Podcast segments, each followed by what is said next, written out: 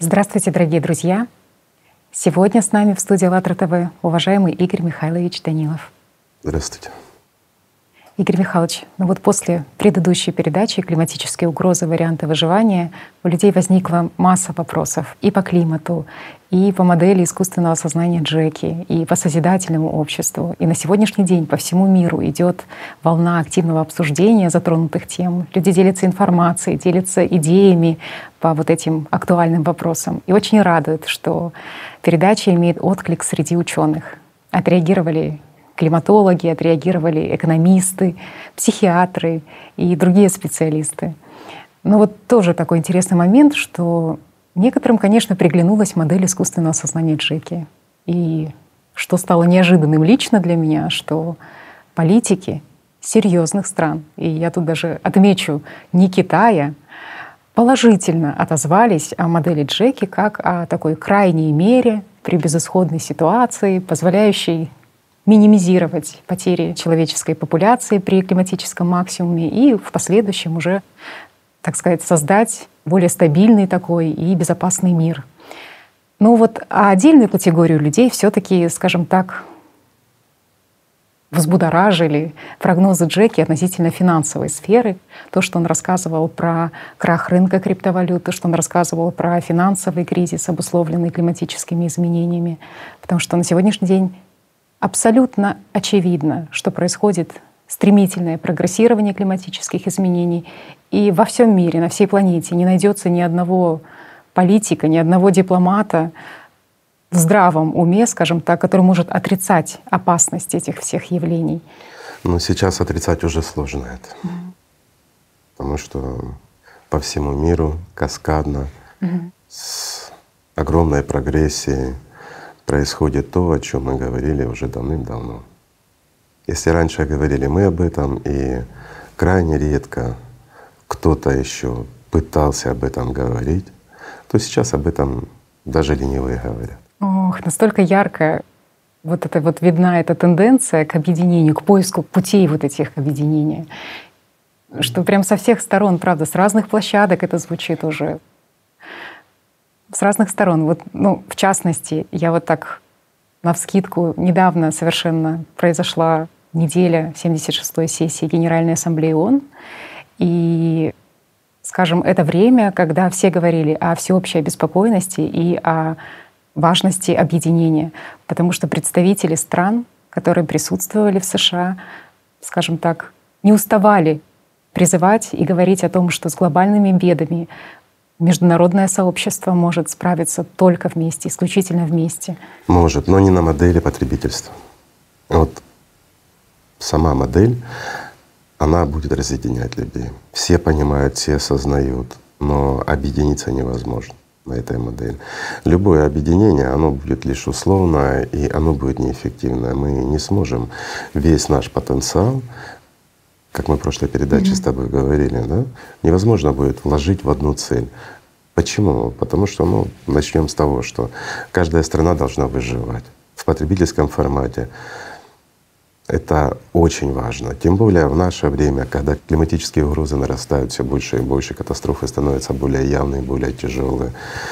Это отражается на экономике очень mm-hmm. сильно, а государством, ну, государством, это знаешь, у нас привыкли вот говорить государство, государство это, скажем так, администрация mm-hmm. или правительство.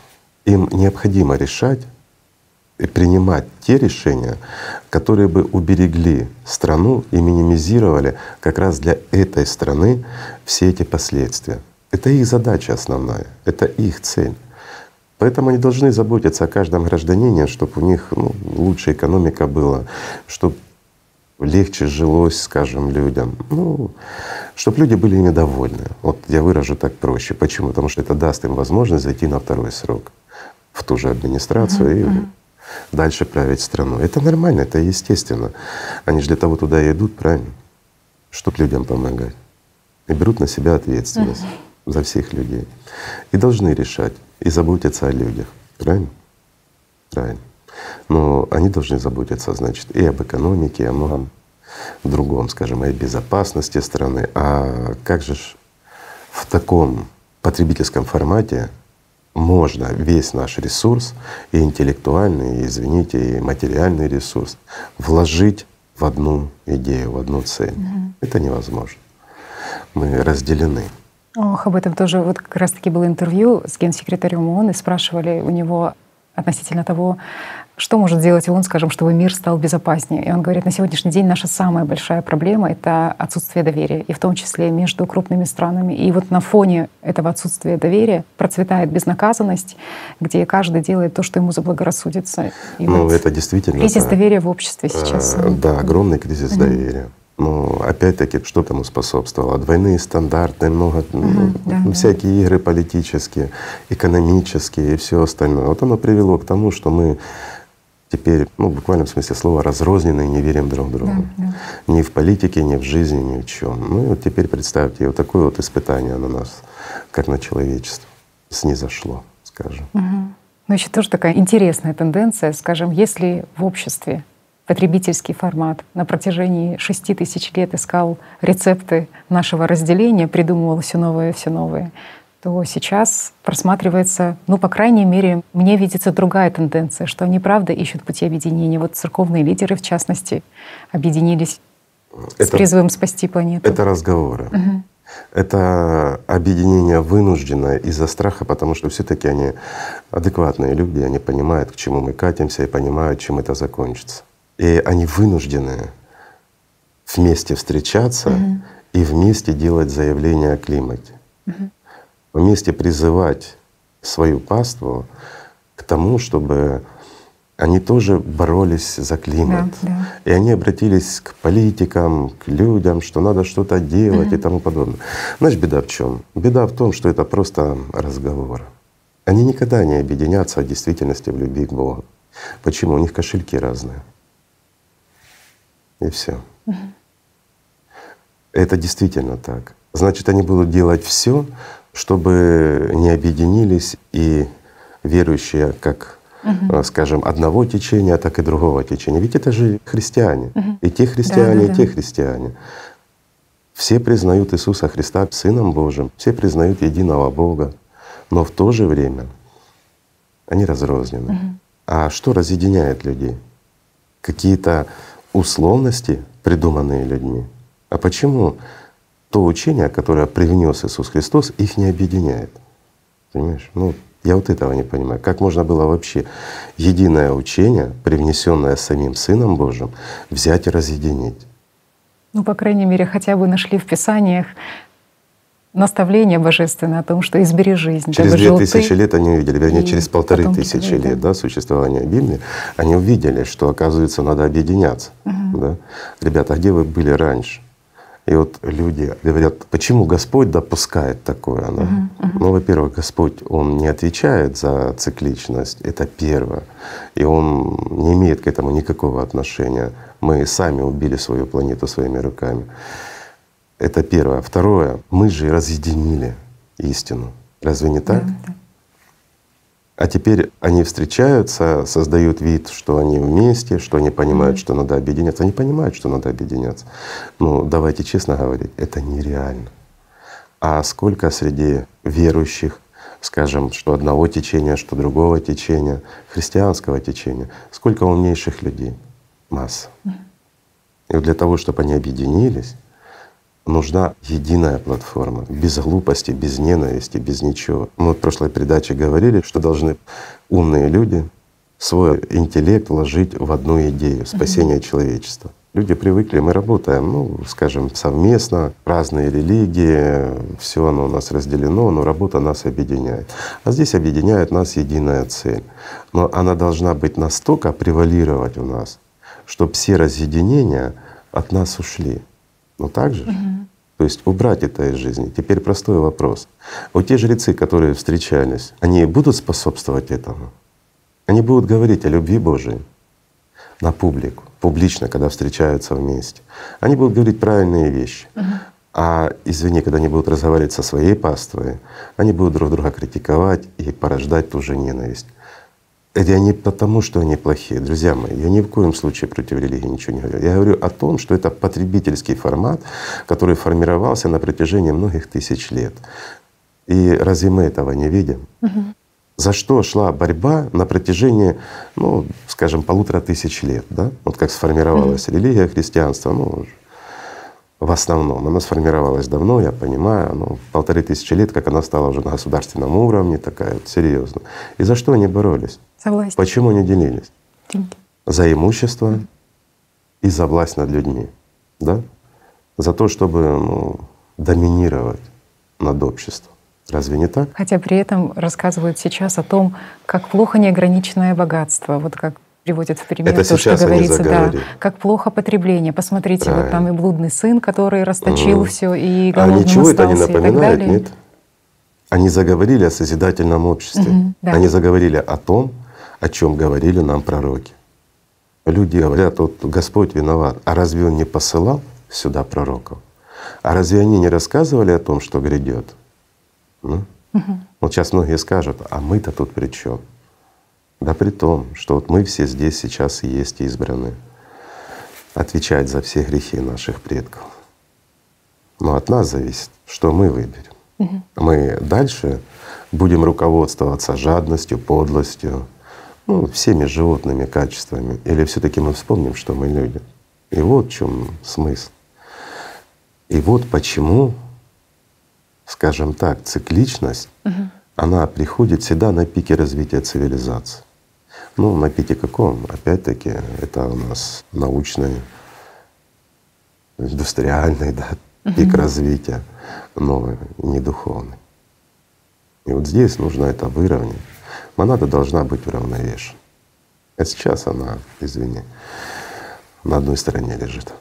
Ох, совершенно очевидно, что этот мир нужно менять, потому что меня, допустим, вот впечатлило из последних новостей то, что фонд международный против работорговли выступил собственно, с озвучиванием главной проблемы, которая будет усугубляться в связи с климатическими изменениями, это то, что климатические беженцы, они становятся жертвами эксплуатации и работорговли. И что, скорее всего, они говорят, на Глазго не договорятся о общих, скажем так, правилах, Конечно, не которые позволят. Угу. А даже если не договорятся, кто их будет исполнять?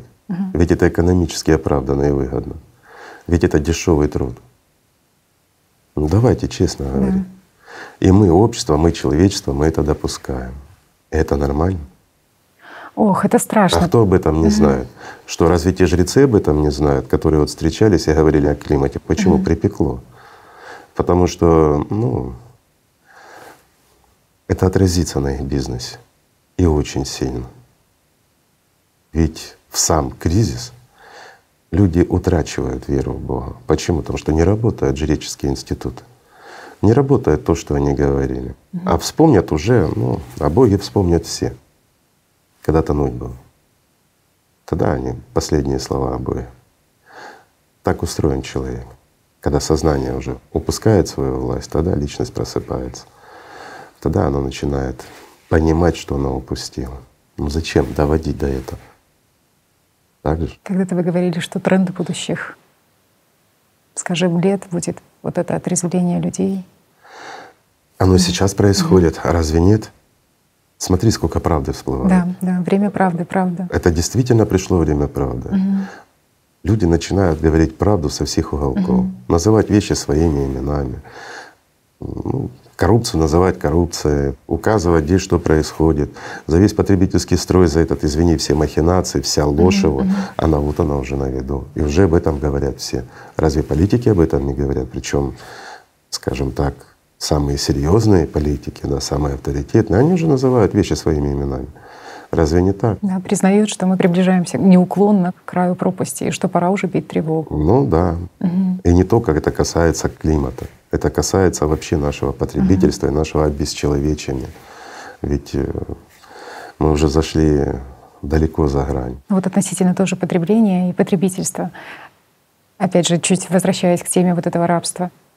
Когда ты осознаешь, сколько в мире рабов, а их в мире более 40 миллионов, и когда ты понимаешь на минуточку, что это в три раза больше, чем за четыре столетия, за 400 лет вот этого трансатлантического рабства, когда продавали африканских рабов, и тебе же казалось, что это где-то там пережиток Далеко. прошлого, какое-то да. позорное твое, ну, какое-то прошлое а цивилизации. Но ты просто ну, как не понимаешь, а что в таком цивилизованном мире Безусловно, А разве не вещей. стремится один человек принизить другого и доминировать над ним? Мгм. Что поменялось? Разве мы из-за выгоды не предаем все самое святое, что только может быть?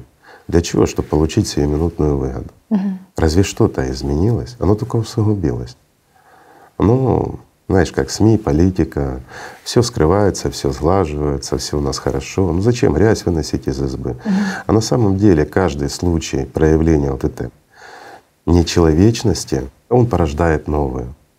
Вот мы имеем, что на сегодняшний день у нас в три раза больше рабов, чем за 400 лет Да. рабства. Ну что, не так? Мгм. Сколько детей трудится на, скажем, в трудных, таких опасных и эксплуатируемых условиях труда. И просто понимаешь, что все эти люди… Десятки миллионов. Да. И все они обеспечивают наше потребление. И вот такая как бы цена высокая, цена жизни, цена свободы. Ради чего? А что Ради- забирает у нас потребление? Вот сама философия и сама эта модель нашего общества потребления. Ведь оно забирает у нас самое ценное и самое важное. Оно забирает у нас человечность, оно забирает у нас жизнь. Оно нас наполняет ложью и по факту делает из нас всех рабов. Даже, ну, вот говорят, вот там президенты, правители, а разве они не рабы ситуации? Ведь они тоже попадают в условия, где они не свободны. Ну разве не так? Кто у нас свободный в этом мире? Те же жрецы, разве они свободны? Заложники, да. Все заложники Мгм, ситуации. И мы берем опять-таки, мы не берем там климат сейчас, мы не берем экономику, там кризисы, которые бушуют. Но это не бушует, они только начинаются. Мы берем саму модель, которая сформировалась и действительно из нас, людей, сделала животных. И вот мы зависимы здесь. Мы друг другу враги. Разве не так?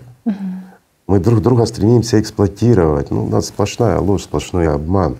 Но все хотим мы жить честно, правильно. Ведь это потребность человека. Человека от зверя отличает как раз вот, вот это чувство, которое есть. Но многие его научились подавлять.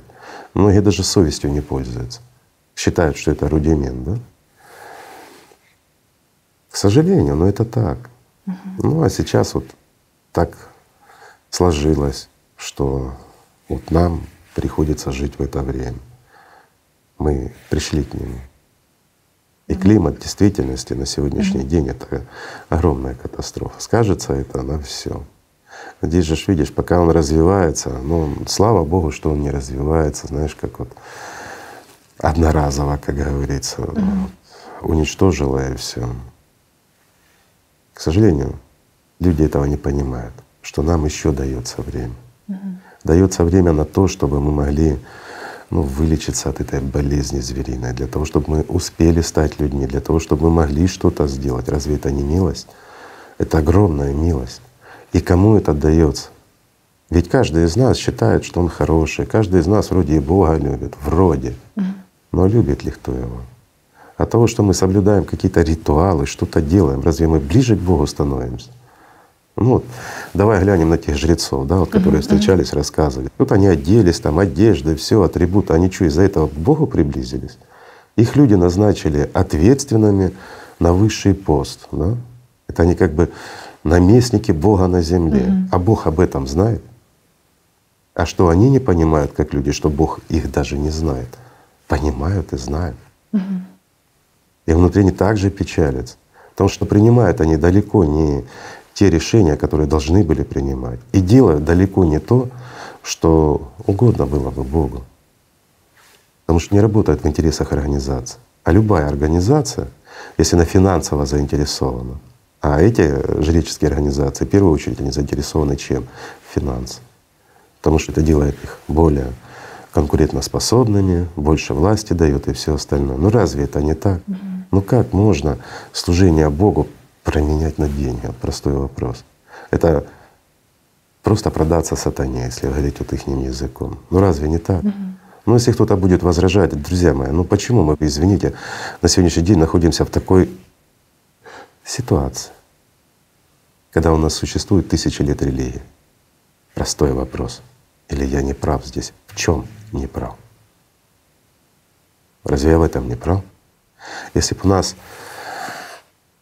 были настоящие религии и настоящие последователи пророков, истинные, не те, которые подражают своей одеждой, прической, цветом тапочек, не те, которые занимаются театральщиной, что вот тогда-то мы должны помнить было то-то. И вот сотни лет, а то и тысячи вот продолжают там импровизировать какие-то игры, театральщину какую-то крутить. Причем здесь Бог? И принуждают свою пасту бояться Бога, не любить. Почему? Потому что сами не любят. Они любят сатану, который им дает власть и деньги. Ну давайте честно говорить.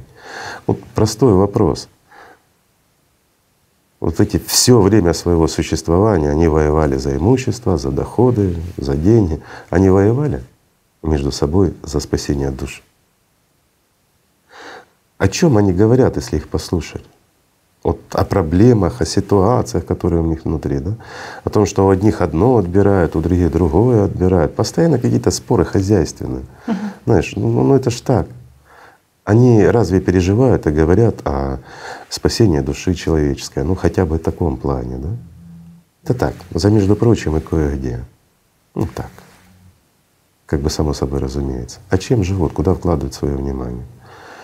Но извини, это же лидеры — а на них равняются остальные. Раз те играют в театр, значит, играют и их последователи. А люди, они тоже люди. Когда видят вот эту театральщину на сцене, ну они сами невольно втягиваются в эту театральщину. А потом приходят к Богу и начинают у Него требовать и просить. К Богу приходят как к джину. Их к этому приучили. Это магия, которую запрещали пророки.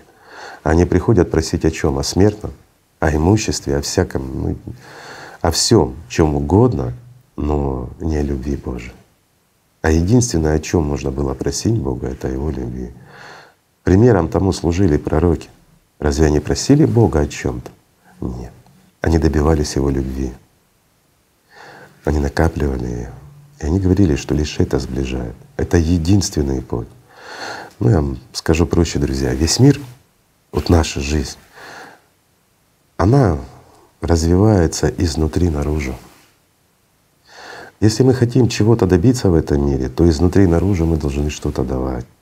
Мы должны тратить свою силу, время, все изнутри наружу, для того, чтобы что-то заработать. Но если мы хотим постичь жизнь, если мы хотим приблизиться к Богу, если мы действительно хотим обрести жизнь вечную, то наше развитие идет снаружи вовнутрь, прямо противоположно. Даже Вселенная вся материальная, она развивается изнутри наружу, постоянно расширяясь. А вот путь к Богу, он идет наоборот. То есть от всех наших хлопот, от всего мы уходим вглубь себя, внутрь, в ту точку, где есть жизнь, то вкрапление жизни, которое у нас есть от Бога. Там и только там находятся врата Божьи. И никто, ни один, извините, жрец вам их не откроет, никто не откроет, кроме нас самих. Потому что спасение, оно зарабатывается. Зарабатывается любовью Божией, служением Богу. Об этом учили пророки. Разве не так? Ну вот видишь, мы начали за климат и сошли в «АЛЛАТРА». Ну, это здорово, это и самое ценное, наверное, для человека — вот этот внутренний огонь. А что может быть ценнее? Угу. Что может быть действительно ценнее от этого света, чем внутри себя? Но если ты им не делишься, не угасшие свечи не зажигаешь от своего внутреннего огня, значит, ты не служишь Богу. Значит, и твой огонек погаснет. Угу. Или будет тлеть, но не возгорится. Разве не так? И огромная радость, что в мире есть много людей, правда, много людей. В основном это тоже аллатровцы, которые понимают вот эту ценность жизни, понимают ситуацию, которая в мире происходит, и которые ценят жизнь другого человека, заботятся о жизни другого человека и являются вот этим хорошим примером, заразительным хорошим примером для других людей. Свет порождает свет. Это правда. И слава Богу, что с нами много наших друзей, mm которые действительно чувствуют и стремятся, стремятся к светлому. Это, на мой взгляд, очень важно, особенно в это время. И нельзя это забывать. Просто нельзя. Я понимаю, да, климат, экономика, да, все понимаю. Созидательное общество прекрасно, замечательно, надо развивать. Ну, на самом деле созидательное общество — это единственный правильный вариант на сегодняшний день, который способен, если его примет человечество, способен спасти это человечество. Банально просто. Почему? Потому что только в этом варианте, скажем так, общественного строя, да, возможно объединение людей и всего потенциала и всего-всего. В потребительстве невозможно. Мы сами будем видеть, как они не договорятся угу. и ничего не решат. Потому что это нереально невозможно. А все вот эти вот разговоры, борьба с климатом, ну, знаешь, это ложь. Ну, извините, друзья, но это так. Нет, люди борются, что-то делают. Они действительно стараются. Но глобально это ничего не решит. Ну вот не решит. Ну вот сейчас опять-таки вот собираются, решают. Я за политиков сейчас, за первых лиц, что да, надо выделять средства, надо делать, кому и куда выделяются эти средства. И каким образом это может изменить или остановить климатические события. Простой вопрос. Давайте здраво глянем. Пусть покажут, куда они как распределяются и что происходит. Ведь это наши деньги, они с наших карманов вытаскивают, да, с нашего государства, от нас отымают и куда-то их кладут. Вопрос, куда, зачем и что происходит? Деревья сажать? Ну да, замечательно, великолепно. А как они остановят вот эти вот деревья, климатические события? Простой вопрос. Мы увидим. Знаете, мы увидим этой зимой, мы увидим последующим, что такое климат. Мы уже видим, как тот же Гольфстрим останавливается. Mm, да, да, да. А ну, причина Гольфстрима, потепления и тому подобное, да? Да, что впервые за 1600 лет он угу. близок к а остановке. А какова истинная причина остановки Гольфстрима? Он еще течет, но он движется к тому, что он остановится. Ну, по крайней мере, очень заинтересовало то, что говорили ученые, которые занимаются mm. природными катастрофами, они просто говорили о том, что то, что происходит сейчас, уже было в нашей истории. Правильно. И это цикличность. Цикличность, да, они говорят Конечно, о том, что цикличность. Как раз а чем она обусловлена? Разве глобальным потеплением или еще что-то? Ведь цикличность, она предусматривает в себе, скажем mm-hmm. так, не только потепление, но и похолодание, и многое другое, да? Mm-hmm. Все эти изменения. И не то, что температура поднялась, там, как они говорят, в мировом океане, остановила Гольфстрим. Да, да, да. Нет, ребят, ну мы же физику учили, да? Если подъем температуры, он бы ускорил течение Гольфстрима. Ну, это же так. Подъем теплой воды, опускание холодной, это ускорит циркуляцию. Ведь когда запускается Гольфстрим, давайте глянем, ведь с 12 тысяч лет да, до 11 да, он не функционировал. Угу. А потом 11 тысяч лет назад он запустился, он почти тысячу да, лет да, там да, тысячу лет. был. Почему? Потому что потеплело. И он набирал скорость, когда теплело. А сейчас вот потеплело, то оно перемешалось, он останавливается. Да нет, друзья мои, вовсе нет. Просто то, что происходит у нас центре планеты, там внутри, вот оно вызывает все эти изменения. Потепление идет с оттуда, не из-за того, что солнышко светит или из-за того, что тут СО2 много. Это тоже влияет. Ну, давай возьмем простой угу. пример, да, то, что происходит вот в Сибири, например, угу. под новым платом. Мы не берем старое плато под новым там, на которое рассчитывают тоже, что там… Западносибирская плита. Да, угу. да, да. Угу. Там все стабильно, да, там да, все да, хорошо, мы там все. построим угу. и города, все будет угу. красиво. Извините, полтора километра вглубь, триллион кубометров кипящей воды. Вдумайтесь, да, в два раза больше, чем Средиземное море. Средиземного моря, да, да. да. Ну, а почему эта вода кипит? Почему она нагревает всю плиту, и даже, извините, даже старая плита, и то начинает колоться под натиском этих явлений. Потому что магма подходит, потому что истончается эта плита. И то, что когда-то считалось оплотом всей цивилизации, что Сибирь спасет мир, на сегодняшний день оказывается там тоже трагедия. И не сегодня, а завтра эта трагедия может вырваться наружу. И будет такая беда, что не приведи Господи. Ну вот, кстати, Россию называют кухней погоды, то, что там и быстрее всего, и температуры растут, в то время как в Антарктиде вообще не растет. Некоторые, скажем, в районе некоторых арктических, тех же морей до трех градусов растет, и в самой Сибири до двух градусов там тоже. Так это обусловлено как раз тем, угу. что идет подмывание да. коры, и магма очень сильно поднимается в том районе.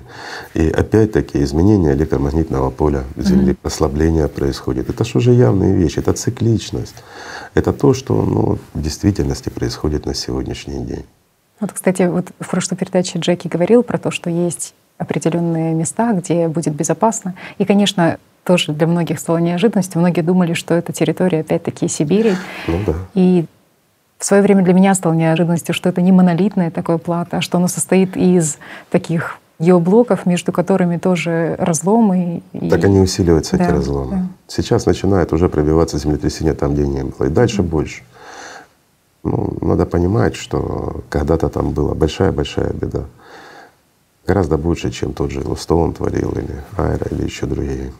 Ну, по крайней мере, глобальное потепление, вот вы говорили про то, что теплеют океаны, уже на сегодняшний день, скажем, в последние десятилетия усилилось такое явление, как быстрая интенсификация. Это когда циклоны резко в течение, допустим, суток набирают свою скорость. Это Конечно. произошло и вот с Ведь это аномалия. Угу, да. Раньше ж такого не было. И то, с чем мы сталкиваемся, мы будем и дальше сталкиваться угу. с, с тем, с чем мы никогда не имели дела как человечество. Угу. Почему? Потому что все эти проявления для нас новые. Мы привыкли, что наша планета, она более стабильная. Mm. Ну, если происходит что-то там, это крайне редко, ну, в силу определенных там физических процессов, допустим, тоже землетрясение, еще что-то, ну, разгрузились плиты, да, и все. Понятно, что движение есть, есть, ну, планета живая, скажем так. Но это крайне редкие явления, они не могли угрожать цивилизации в целом. А сейчас, да, сейчас, извините, цикл. Сейчас все рушится. И мы это будем видеть, мы это уже видим. А где это не сказывается? Мы видим, как это прогрессирует. Но разве об этом не говорилось раньше? Простой вопрос. Вот чем уникальна «АЛЛАТРА» еще? Тем, что здесь масса людей досконально изучала историю. Ведь сколько переводов делалось, редчайших трудов для того, чтобы достать вот эти вот фрагменты истины, которые упоминались в древности, которые дошли в единичных экземплярах. И вот из этой мозаики складывалась цельная картина мира. Вот чем уникальна «АЛЛАТРА». Никто этим не занимался.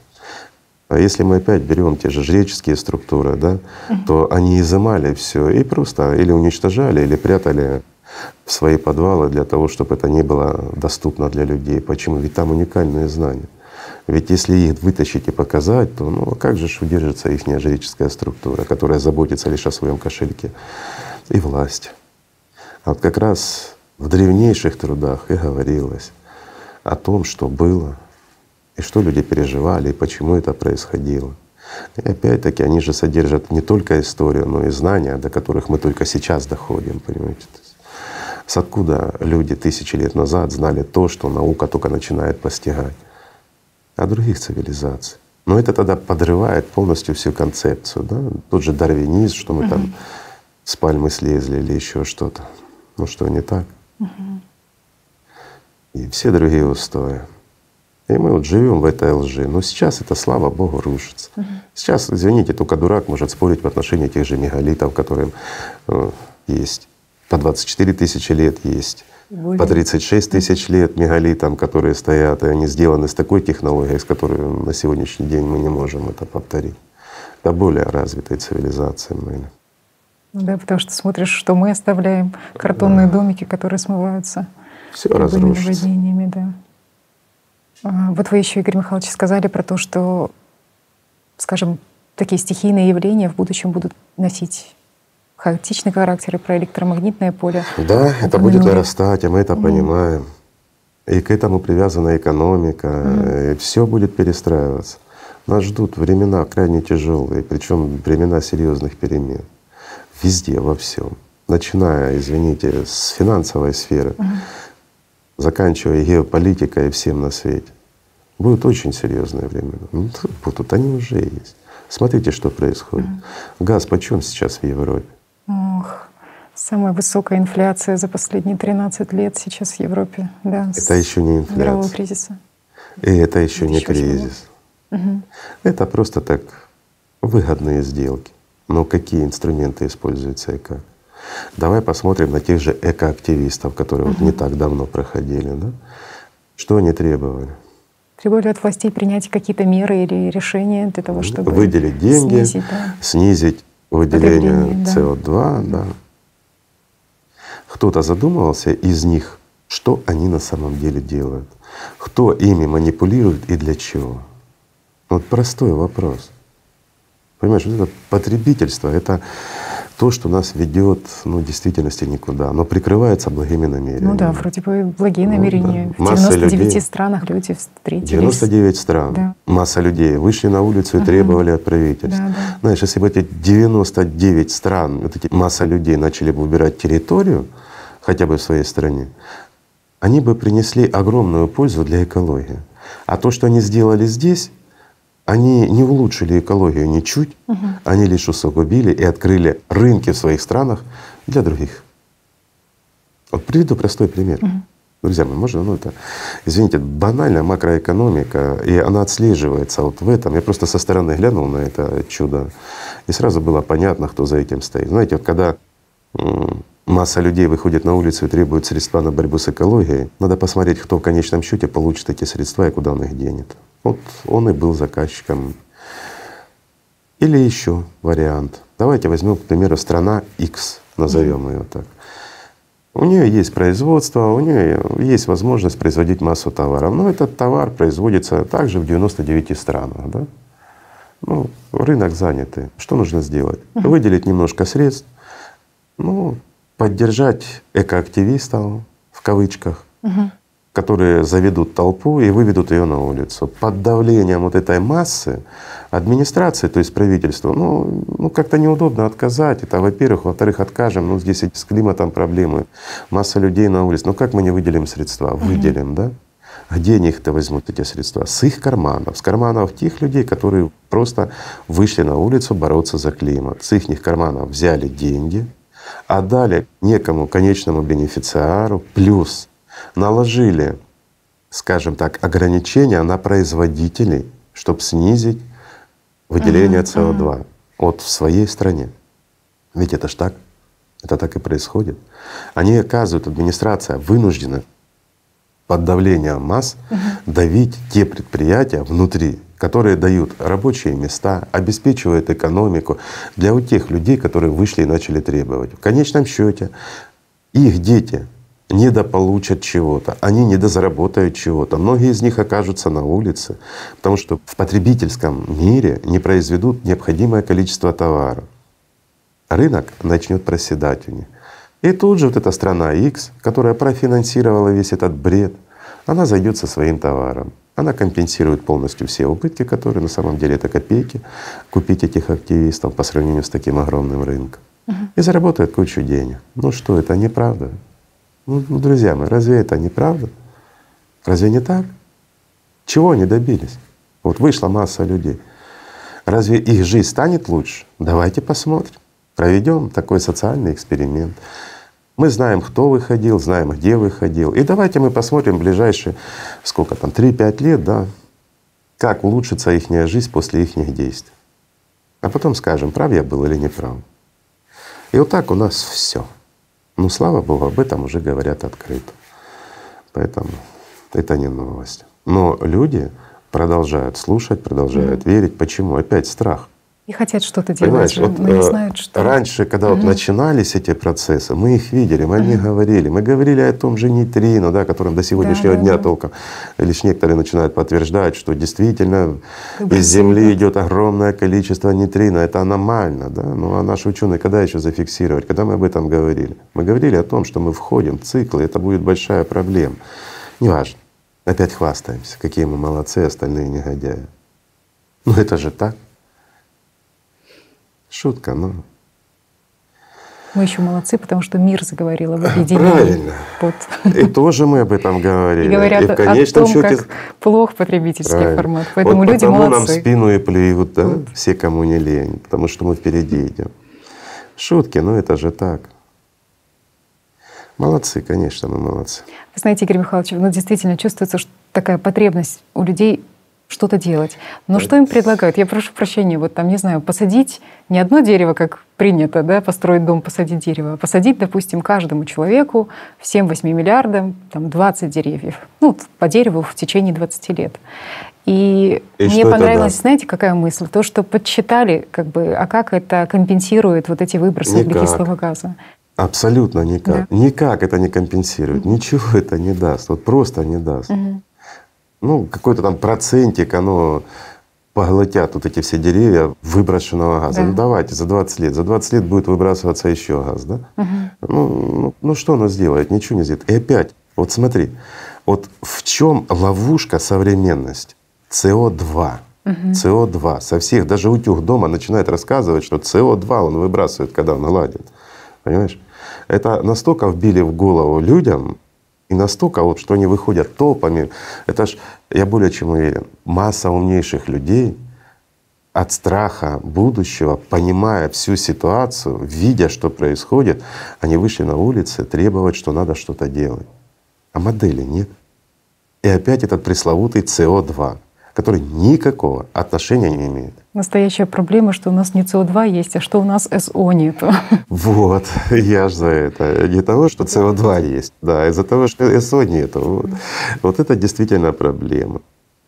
И вот и получается, что мозги-то у нас, ну извините, они уже настолько прошиты вот этой идеей, что мы от нее избавиться не можем. И мы вот сейчас с тобой сидим, считаем, сколько там процентов ну, выделится, если, да, если посадим мы по 20 деревьев за 20 лет, а какой будет выброс. А здесь надо еще просчитывать, что развитие зеленой энергетики, угу. которая на самом деле далеко не зеленая и бессмысленная, да? Или еще, вот опять мы зацепили зеленую энергетику. Вот они требуют развивать зеленую энергетику. Это солнечная, там, ветровая, ну и все остальное, там, переходить на водород, там, меньше жечь газа и тому подобное. А теперь простая арифметика. Мы очень быстро, стремительно приближаемся к серьезному кризису климатическому. Угу. Мы даже этой зимой увидим, насколько резкие колебания идут атмосферы, какие холода. Это обусловлено гольстримом, это обусловлено опять-таки теми изменениями, которые происходят в верхних слоях нашей угу. атмосферы. И как быстро выворачивается все. То есть оно мгновенно на определенных участках может резко понижаться температура. Через время она нормализовывается. Но вот эти вот резкие скачки понижения, они могут вызывать серьезные катастрофические последствия. И мы при этом мы отказываемся от углеводородов. А это что значит? Это значит, что убираются тепловые станции, которые ты за один день не построишь в случае необходимости. Да? Угу. Мы будем отказываться от газа, в силу чего там солнечного там, ну, опять-таки солнышко, оно не всегда светит. Это первое. Во-вторых, как мы можем хранить эту энергию? Да, да. В-третьих, ветра, которые могут возникать, ну, не совсем ветровые станции к этому приспособлены. Они, а дальше они вообще будут бессмысленны и мы столкнемся Угадаешь с этим. ли ты с местом, где установить, да, эти? Да, вопрос не в том, угу. что порывистые сильные ветра, они будут просто приводить негодность даже со всеми системами автоматизации и блокировками. Это не то, что необходимо. Сейчас человечеству необходимо в действительности это правильные, те же углеводородные, угу. скажем так, тепловые станции и электростанции те же. Да, они выбрасывают СО2, да, но они необходимы и без них будет хуже. Плюс ядерные маленькие. Угу. Ну, есть компактные установки, уже разрабатывают ученые, ну, уже некоторые их уже давно используют, скажем так. Это то, что необходимо тоже, то, что дает энергию. Я не говорю о БТГ. БТГ возможно развивать лишь в созидательном обществе. В потребительском эта тема закрыта, мы уже обсуждали да, на одной да. из передач, это нереально. Но сейчас отказываться от того, что гарантированно нас обеспечивает, теплом и электроэнергией в пользу того ну, какой-то глупости. А я считаю, что вот эта вот зеленая энергетика современная, она хороша, угу. но она нас не спасет. Мы отвлечемся на нее, мы потратим туда огромные средства, и самое главное, мы утратим время. И мы создадим абсолютно ненадежные ну, источники энергии для завтрашнего дня. Это невозможно. У нас нету впереди слишком большого запаса времени. Кстати, вот в большом запасе времени о том, что вы говорили, что явления стихийные будут носить такой хаотичный характер. И просто интересно, как ученые мыслят. Ведь они мыслят линейно, они не принимают в расчет то, что идет такая разбалансировка всех систем. И вот они говорят, ну вот если уровень там океана поднимется, затопятся вот такие прибрежные регионы. Или если тенденция такая вот сохранится, то в данной климатической там области мы лишимся такого-то процента урожая к 2040 году. То есть я скажу Нет. так. Угу. Просто вот эти ученые, которые вот эти прогнозы делают, они получают зарплату. Угу. Им надо что-то отрабатывать. Вот они с головы сидят и выдумывают, сопоставляют и пытаются подтянуть, ну, знаешь, как хвостик носу, скажем так. Угу.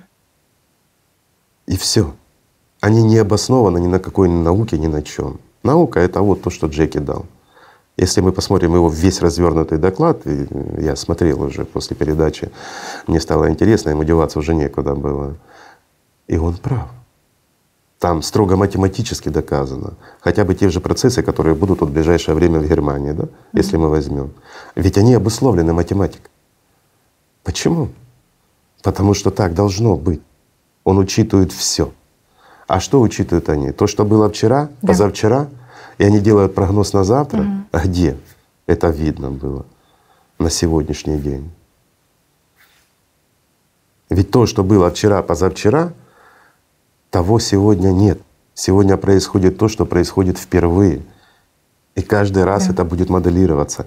А вот эти новые модели, они формируются из совокупности тех ситуаций, которые есть сейчас с учетом опять-таки состояния ядра, давления магмы и многого-многого другого, да, даже того же бурлящего кипящего слоя воды, который находится не только под Сибирью, но и во многих других странах. Почему? Потому что это процесс, он это цельный процесс. И действительно, местами вода очень сильно уходит, местами в колодцах у людей начинает нагреваться да, вода, да, да. Да, температуры меняются. Мы видим очень много провалов, которые образуются. Ведь никогда такого не было. Говорят, вот, ну это вот, вот провалы, они обусловлены там геологией, там, изменением климата. Угу. Сколько мы видим оползней на сегодняшний день. В то время, когда вода уходит. Парадокс. Должно было наоборот стабилизироваться. Угу. А почему она здесь уходит, а здесь она наоборот приходит? То есть ну это, ж, это естественные процессы, которые просчитываются математически. Кто-то этим серьезно занимался. И не спорю, может быть, кто-то и занимался, но просто, знаешь, не хочется об этом говорить. Почему? Это же всего лишь математическая модель. Но она может быть ошибочна.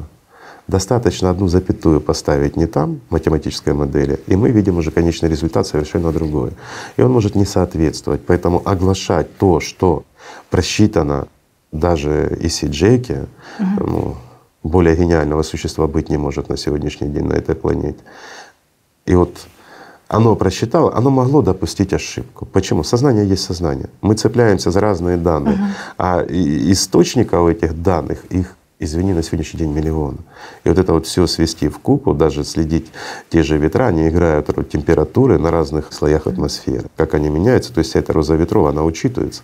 А почему она учитывается? Потому что она говорит о той геологии, которая происходит, извини, не в глубоких слоях, а не глубокие слои говорят о более глубоких. То, что мы видим, это в совокупности дает результаты о том, как ведет себя ядро. Да? То есть, и, а ядро себя ведет в зависимости от внешних факторов. Учитывая выбросы нейтрино, мы видим процессы разрушения. Вот. И вот эта совокупность, то есть столько данных нужно пересчитать. Кто, эти, кто этим занимается? Я понимаю, ну Джеки делать нечего, сидит в консервной банке и считает, ну кто-то в шахматы играет, а ему-то что делать, у него лапки не приспособлены в шахматы играть. Вот и балуется. Хотя мы это все просчитывали, Бог знает когда. Но разве это не правда? Правда. Хотя бы последнее явление во Франции, извините, но Франция, Германия, Китай и все остальное. Когда у нас была передачка, помнишь, я говорил, не вкладывайте деньги mm. долгосрочные. В Китай. Угу. Несколько. Почему? Угу. Потому что вы увидите, друзья, что будет с этим. Вы уже видите. И вы увидите, что будет с экономиками в этих странах, насколько это все падает, насколько это все рушится, какие инфляции, что происходит. Ну это же так, это же элементарные простые вещи. Ну Разве ну, да, потому так? что ну, даже сейчас как бы просто экономисты говорят о том, что насколько пытаются замаскировать вот эти вот проблемы, которые Я скажу так, происходят. на сегодняшний день угу. у экономистов проблема будет. Почему? Потому что все будет происходить так же внезапно и спонтанно. Это будут вынужденные решения политические, которые будут влиять катастрофически на экономику, понимаешь? То есть, ну, вообще мировую экономику я беру. Вот эти инфляции, они будут раздуваться каскадно, опять-таки из-за одной проблемы, чисто политической, из-за борьбы вследствие климата. Опять-таки климат подталкивает людей принимать такие решения. Ну и жадность, бесчеловечность и разрозненность. Мы столкнемся с большими проблемами везде и всюду. Ну, увидим тот же удар по экономике Китая в очень скором времени. И увидим опять-таки ответку того же Китая. Ну, это игры. Но это отразится на наших кошельках. И в тяжелейшее время. И чем тяжелее будет время, тем больше будет у таких, э, знаешь, такой на грани. Кто-то разве думает о действительности о человеке, как ему выживать, когда у него есть минимум, и на вот этот минимум финансовый ему нужно выжить. Угу. Когда стремительно повышается и дорожает, извините, и энергоносители, и кварплаты, и те же продукты питания, ну и, и все мелочи, которые составляют нашу жизнь. Ведь э, цена на них будет расти сумасшедше. А как? Это необходимые мелочи. Разве думает кто-то о людях? Вот мы говорили там, в рабстве в прямом смысле находится свыше 40 миллионов. Вот политика сегодняшнего дня нашего потребительского формата. И никому в действительности нет дела. Когда нарушаются все права человека и, и на это закрывают глаза, если это кому-то выгодно, понимаешь? Ну, это правда жизнь. И вот в действительности единственным вариантом вот разрубить этот Гордея узел — это только ИСО. Почему? Потому что ну, на сегодняшний день лучшей модели нет. Это не потому, что вот это как наша идея была, вот в Латвии она зародилась или еще что-то. Мы уже рассказывали о том, что прежде чем она зародилась, была проделана огромная масса работы большим количеством людей по всему миру. И история просматривалась, и все на свете. Вот простая такая вещь, она зарождалась с большим трудом для того, чтобы не совершать никаких ошибок. Ну, если кто-то может предложить лучшую модель, это прекрасно. Тут и проблемы, что нам только говорят о прогнозах негативных и о том, что будет происходить, но решения никто не предлагает, потому что даже на сегодняшний день не могут решить вот эти проблемы. Вот вы говорили про продовольствие, да, то, что да. будут проблемы. А ведь на сегодняшний день в мире 811 там, миллионов человек не доедают, на грани голода находятся. И там ООН уже назвала, скажем, первую страну, которая на грани, голода, да, на грани голода от климатических, скажем, таких угроз. Но не решается этот вопрос. А Ведь как он будет решаться? Ну давайте честно угу. ну как он будет решаться? Мы что, возьмем вот кусок своей страны, вот, скажем, заберем у своих граждан и отдадим им? Мы станем слабее, мы станем беднее. Мы и так, ну, тяжеловато, скажем, нашей администрации в этих условиях осуществлять хоть какие-то движения для того, чтобы сохранить хоть какой-то минимум для граждан нашей страны. А теперь, если они отымут кусок, отдадут кому-то, они прослабнут. Но так же. Угу. Мы же конкурентоспособность вообще утратим. Мы жить хуже станем. Мы поддержим нашу администрацию за такое решение на следующих выборах? Нет, конечно. Почему? От нас же оторвалось, нам же хуже стало. И так в любой стране, какая бы она богатая ни была. Потому что ну, все это богатство, знаешь, как оно, оно все уравновешивается. Человеку сколько не дай, ему все мало. Разве не так? Mm. Чем богаче страна, тем жаднее люди. Ну, жаднее к жизни имеется в виду. В больше, таком плане. Большего хотят. Конечно, больше хочется. Mm-hmm. Они привыкают, у них порождается жадность, они не хотят то, что для нас это, ну, как наивысший такой вот уровень существования. А то для них это обыденность, им этого мало. Они мечтают о большем, им надо давать это больше потому что не разбалованы. Почему? Им все время нужно что-то новое, им все время хочется чего-то того, чего нет, да? А когда человек, извини, в стране, которая еле-еле сводит угу. концы с концами, он довольствуется базовыми потребностями и весьма доволен жизнью. И он гораздо счастливее, угу. чем тот, кто живет в богатой стране, достаточно богат, потому что ну, его потребность возрастает во много угу. раз, и удовлетворить ее крайне сложно просто, скажем, кусочком сала и наличием лука с хлебом ты его уже не удовлетворишь. Из развивающихся стран людям гораздо проще адаптироваться к тем событиям, которые уже происходят и которые грядут. Они не разбалованы. Они привыкли выживать, привыкли бороться за жизнь. А тем, кто действительно жил, ну, извините, вот их, их администрация баловала все на блюдечке с голубой каемочкой, а здесь реальность. Света нет, газа нет, никаких отоплений, ничего. На улице холод и брошенные да нельзя. И вот здесь у них возникает паника. Как это? Они же должны заботиться. А извини, в странах там третьего, четвертого мира люди привыкли, что никому они не нужны. Они привыкли заботиться о себе сами, конечно. Выживаемость намного больше. И в принципе те проблемы, которые для тех уже существуют, то для адаптированных людей они их еще и не замечают, угу. потому что это естественная среда. Реалии сегодняшнего Реалии, да. Угу. Привыкли на себя надеяться, а не на кого-то. Хотя, знаете, в Соединенных Штатах проводили опрос, как, скажем, рост благосостояния повлияет на твое Счастье? Удовлетворение на счастье, да. Никак. И оказалось, что до определенного лимита оно еще может быть идет там, да. Сытость. Да, сытость. Когда ты сыт, а после тебе этой тепло. суммы, ну никак, правда, вот. никак. Вот ты сыт, есть тебе тепло, сумма. и самое главное, у тебя нет долга. Угу. И вот, вот эти три базовые. составляющие, да, базовые потребности три, вот угу. они дают ощущение стабильности. Да, да. Вот это ощущение стабильности, это есть ощущение счастья. Ну, такой в земных мерках. Это не счастье, это ну, стабильность, покой. Угу. Все, что дальше, это развлечение. Вот приведу простой пример, да. Ну, кто увлекается рыбной ловлей, тут меня поймет. Угу. Вот покупаешь, идешь на рыбалку, покупаешь дешевый китайский воблер. Угу. Вот самый дешевый. Идешь ловить рыбу и ничего не ловишь. Вот ничего не ловишь. Думаешь, да, плохой воблер, ну, нет возможности купить дорогой. Ну, где-то заработал, как говорится, фарт пошел, появились средства. Идешь, покупаешь самый дорогой японский воблер. Он в 10 раз дороже китайского. Угу. Идешь на рыбалку и так же само ничего не ловишь. Понимаешь? Но повысится твое удовольствие от этого? Нет, ведь смысл в чем? Смысл в рыбалке, угу. не в рыбной ловле. Да, если поймал, тебе повезло. Но поймать ты можешь, извини, на дешевый китайский, если рыба есть и она клюет. Понимаешь, вот наличие двух вот составляющих. Но самое важное это наличие рыбы в водоеме. А если она еще активно клюет, она клевать будет на что угодно. Вот простой пример для рыболова в Ютубе. Берут морковку, привязывают крючки, кидают, щука ловится. Почему? Потому что она там есть.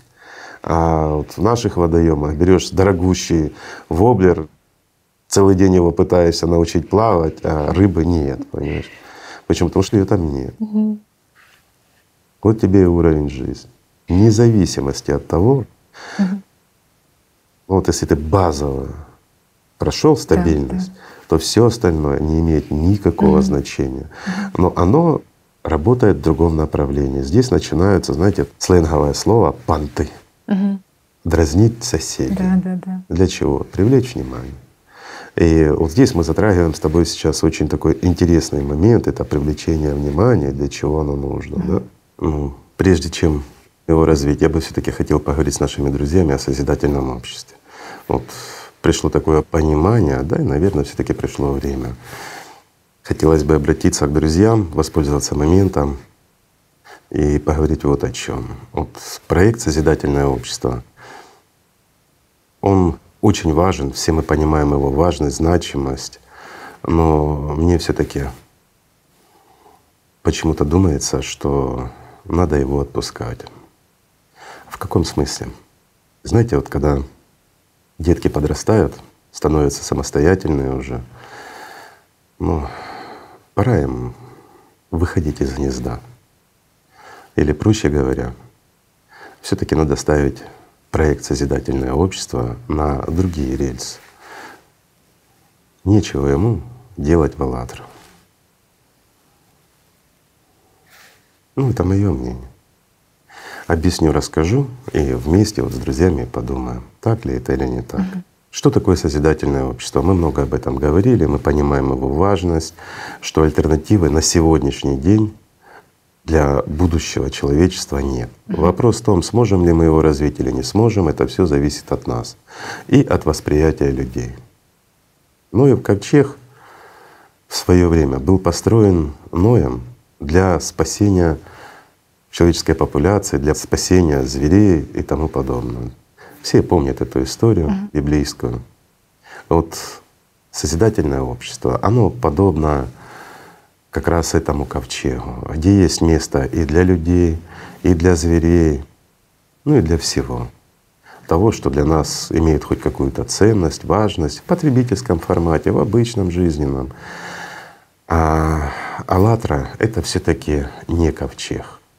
Во всяком случае, ну, не в том варианте, как был у Ноя. Нечего животным делать в «АЛЛАТРА». «АЛЛАТРА» — это, это святое. В «АЛЛАТРА» — место для тех, кто любит Бога. Само понятие «АЛЛАТРА» — это любовь Божья. И вот те, кто разделяют и понимают, и стремится к любви Божьей, те, у кого есть потребность такая, для тех «АЛЛАТРА». А созидательное общество для всех. И для людей, и для животных. Как на ковчеге. Немножко людей и масса животных.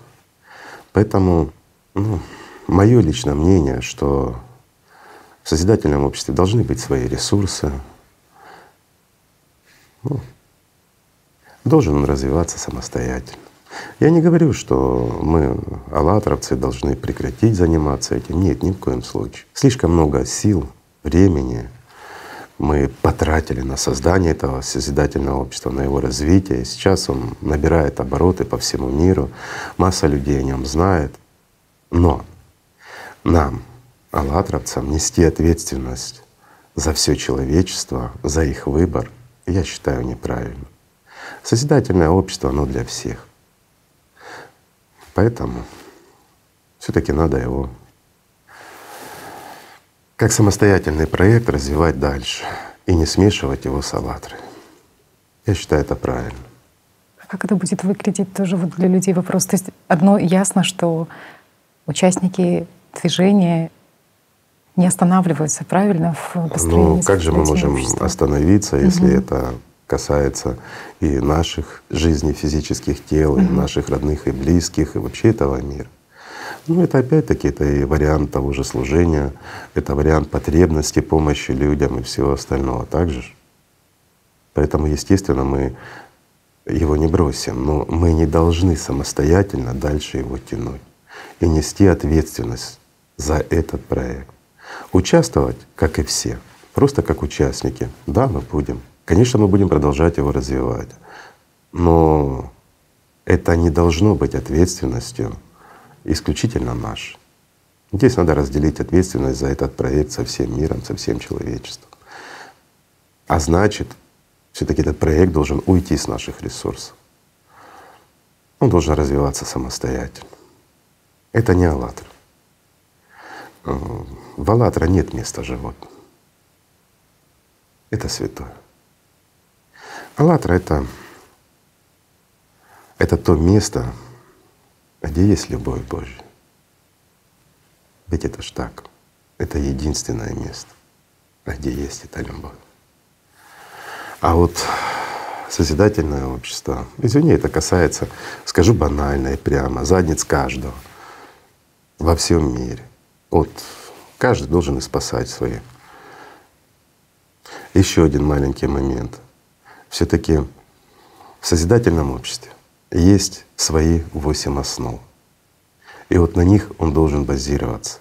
И принципы «АЛЛАТРА», угу. они не должны доминировать в построении созидательного общества. Это неправильно. На принципах «АЛЛАТРА» должно строиться потом идеальное общество. Вот там да, там в основе должна лежать «АЛЛАТРА», как истина и как любовь Божья. А созидательное общество — это созидательное общество. Это всего лишь переходная модель, которая даст возможность человечеству стать единой цивилизацией, высокоразвитой, отойти от состояния животных, ну и стать людьми, скажем. А вот когда человечество станет людьми и когда станет единой человеческой цивилизацией, тогда будет массово и востребовано и «АЛЛАТРА» для построения идеального общества. Ну, это уже как следующий шаг цивилизации. А сейчас, конечно, а сейчас внедрять в созидательное общество принципы «АЛЛАТРА», ну, это неправильно. Знаешь, ну, все таки метать жемчуг нужно перед теми, кто его ценит. И в данном случае вопрос касается выживания всей цивилизации, подчеркиваю, всех. Поэтому это дело всех, а не только наш. И вот опять-таки в «АЛЛАТРА» нет такого понятия, как политика, религия или еще что-то. А в «АЛЛАТРА» объединяются люди исключительно по внутреннему своему содержанию, а не по внешнему. У нас не должно быть здесь и нет разделения в «АЛЛАТРА» на статусы, на положение, на политиков, на бизнесменов. Просто человек. Что значит просто человек? Человек, который любит Бога, он живой, он непростой. Он тот, кого видит Бог и любит Бог. Поэтому он уже это самый высший статус, который может обрести любой человек, вне зависимости, кем он пребывает здесь, в этом мире трехмерном. А в этом трехмерном мире, извините, все люди смертны. И кем бы он ни был, его тело умрет. Вопрос в дальнейшем, кем он будет дальше. И вот это вопрос уже «АЛЛАТРА». Если мы касаемся действительно духовных ценностей. А созидательное общество — это спасение планеты, это спасение тех же животных, зверюшек всяких, ну и спасение вообще человеческой популяции. Здесь место и политикам, и жрецам, и всем кому угодно. Знаете, я приведу простой пример. Заболел человек, ну, тяжелая болезнь, угроза смерти, а доктор его вылечил. И вот человек приходит и говорит, спасибо, доктор, вы меня спасли. И вот вопрос, спас ли он или не спас? Разве этот человек не умрет больше? Он всего лишь пролонгировал ему жизнь. Так вот, проект «Созидательное общество» — это хороший доктор для всего нашего больного общества, способный спасти его. А «АЛЛАТРА» — это то, что в действительности спасает людей. Это то, что дает ту жизнь, которая не заканчивается. Поэтому, знаете, мы вот стадию детского садика с созидательным обществом мы прошли, уже пора его выпускать в самостоятельное плавание, этот корабль. Но вопрос еще один есть. Мы, как аллатровцы, мы не сможем, все таки это наш проект, и мы не сможем переложить полностью ответственность на кого-то и оставить бесконтрольно. Это знаете, тот как родители, когда дети выросли, выходят, а ответственность все равно на нас лежит. Мы должны все таки контролировать, чтобы наши дети не оступились и не сделали ну, плохих поступков. Так и вот на аллатровцах все равно будет лежать ответственность за созидательное общество в том плане, подчеркиваю, исключительно в том плане, чтобы никто не узурпировал этот проект — в своих частных интересах, в политических или в каких-то экономических, ведь попыток уже была масса для того, чтобы вовлечь это все в какую-то политическую игру, для того, чтобы на этом заработать денег, вот как экоактивисты и все остальное. Ведь было ж. Но мы этого не допустили. И, надеюсь, не допустим и впредь. А вот за развитие этого проекта должно отвечать все человечество, а не только «АЛЛАТРАНС». Это, друзья, мое исключительно личное мнение. Я вам его изложил, а принимать решение все-таки все-таки вам, друзья. Поэтому, думаю, после выхода этой передачи вы проведете созвон и примете решение, быть этому или не быть. Или оставим этот проект в «АЛЛАТРА». Ну, наши принципы неуместны на этом ковчеге потому что на ковчеге оказывается слишком мало людей. Правильно?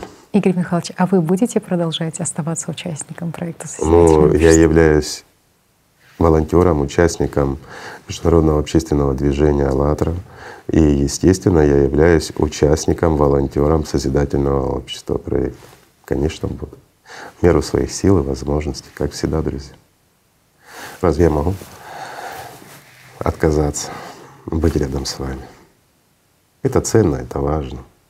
И тем более, что мы понимаем, что альтернативы этому проекту действительно нет. Никто еще ничего не предложил. И тяжело представить альтернативный проект. Ну разве что, как в прошлой передаче Иси Джеки рассказал, да, ну то концлагерь, то там нет будущего.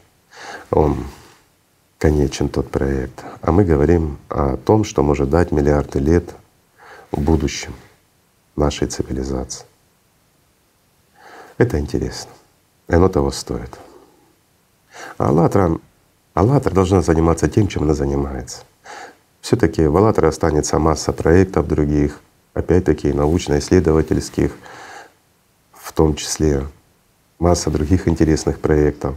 Но то, что касается невидимого мира, то, слава Богу, вот в «АЛЛАТРА» люди могут осуществлять проекты, даже те же научно-исследовательские, которые нельзя осуществлять ну, с риском, скажем, для своей репутации, если где-то пытаться там в каких-то учреждениях. А «АЛЛАТРА» можно, потому что это действительно интересно. Интересно то, что находится за гранью, за гранью вот видимого мира. Ну, это то, что относится к «АЛЛАТРА». Вот здесь как раз познание всех сторон нашей жизни, изучение. И самое главное, для чего была создана «АЛЛАТРА», это для того, чтобы все таки не утратить любовь Божью и обрести жизнь. Борьба за каждого ангела в каждом человеке. Вот это смысл «АЛЛАТРА». Ведь это неизбежная, ну, скажем так, потребность каждого человека, кто действительно любит Бога, кто действительно становится на духовный путь. Ну, не на словах, а на деле. Кто испытывает эту жажду.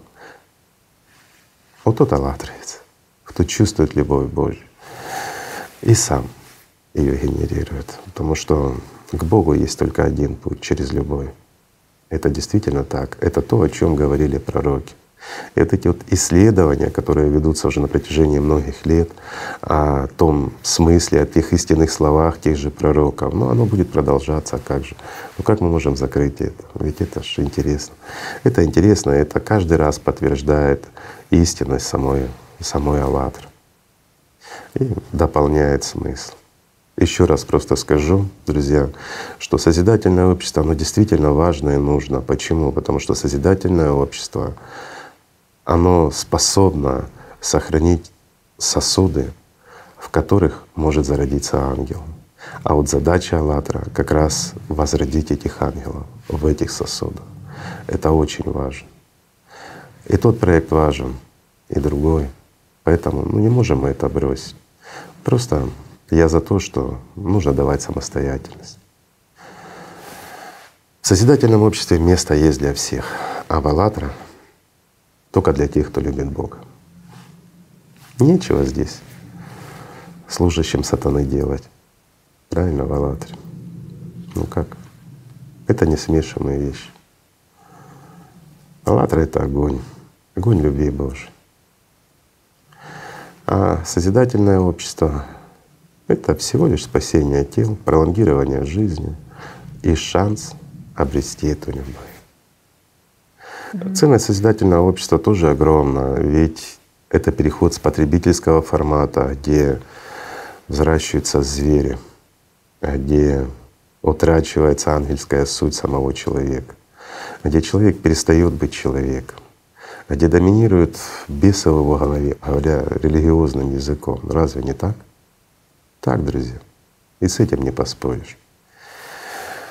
А вот все-таки созидательное общество, оно чем хорошо, что оно еще дает возможность развитию всего человеческого внутри человека. Это другие условия.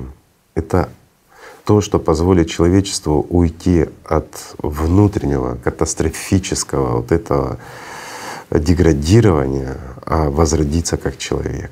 Ну, а это дает уже шанс гораздо большему количеству людей обрести жизнь.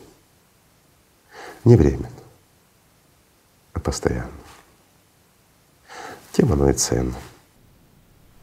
Получается, что человек, он думает, что он есть тело, что он есть мысли, он есть эмоции, он гордится этим. Но сталкиваясь уже с приматологией, ты понимаешь, что в тебе так полагает именно обезьянья природа.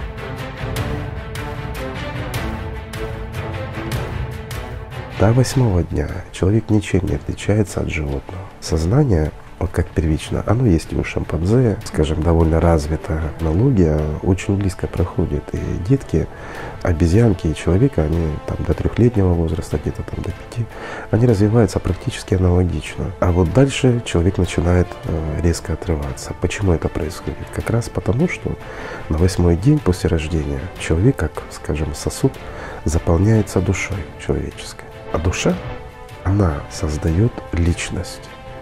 Вот душа и личность — это как раз духовная составляющая. И почему человек стал человеком? И почему по образу и подобию был сотворен? Потому что в нем была часть от мира духовного.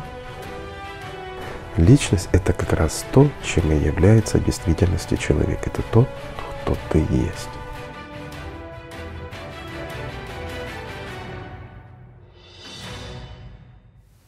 Поэтому бросить мы это не можем, это важно. Но самостоятельность дать надо. Правильно? Угу. Хватит смешивать несмешиваемые вещи. Тем более, что выбор не слишком большой у людей на самом деле. Оставить все как есть можно. Ну, все же прекрасно понимают. Климат, экономические проблемы и все остальное, оно приведет нас к огромной катастрофе. Оно уже привело к катастрофе. Мы уже видим, как оно все все рушится и разрушается, все, что строилось веками. Как ну, мы как человечество будем впадать или в хаос, в неразбериху и будем пытаться выжить в этих осколках мира, или все-таки мы найдем в себе силы и построим созидательное общество. Игорь Михайлович, я прошу прощения, но вот Действительно, Джеки предложил в прошлой передаче три пути, три варианта развития сценария. Два из которых, вот как вы в прошлой передаче сказали, они утопичны и приведут к утопии в прямом смысле слова. И один сценарий — это созидательное общество. Но я помню, что вы когда-то говорили о том, что есть еще один сценарий.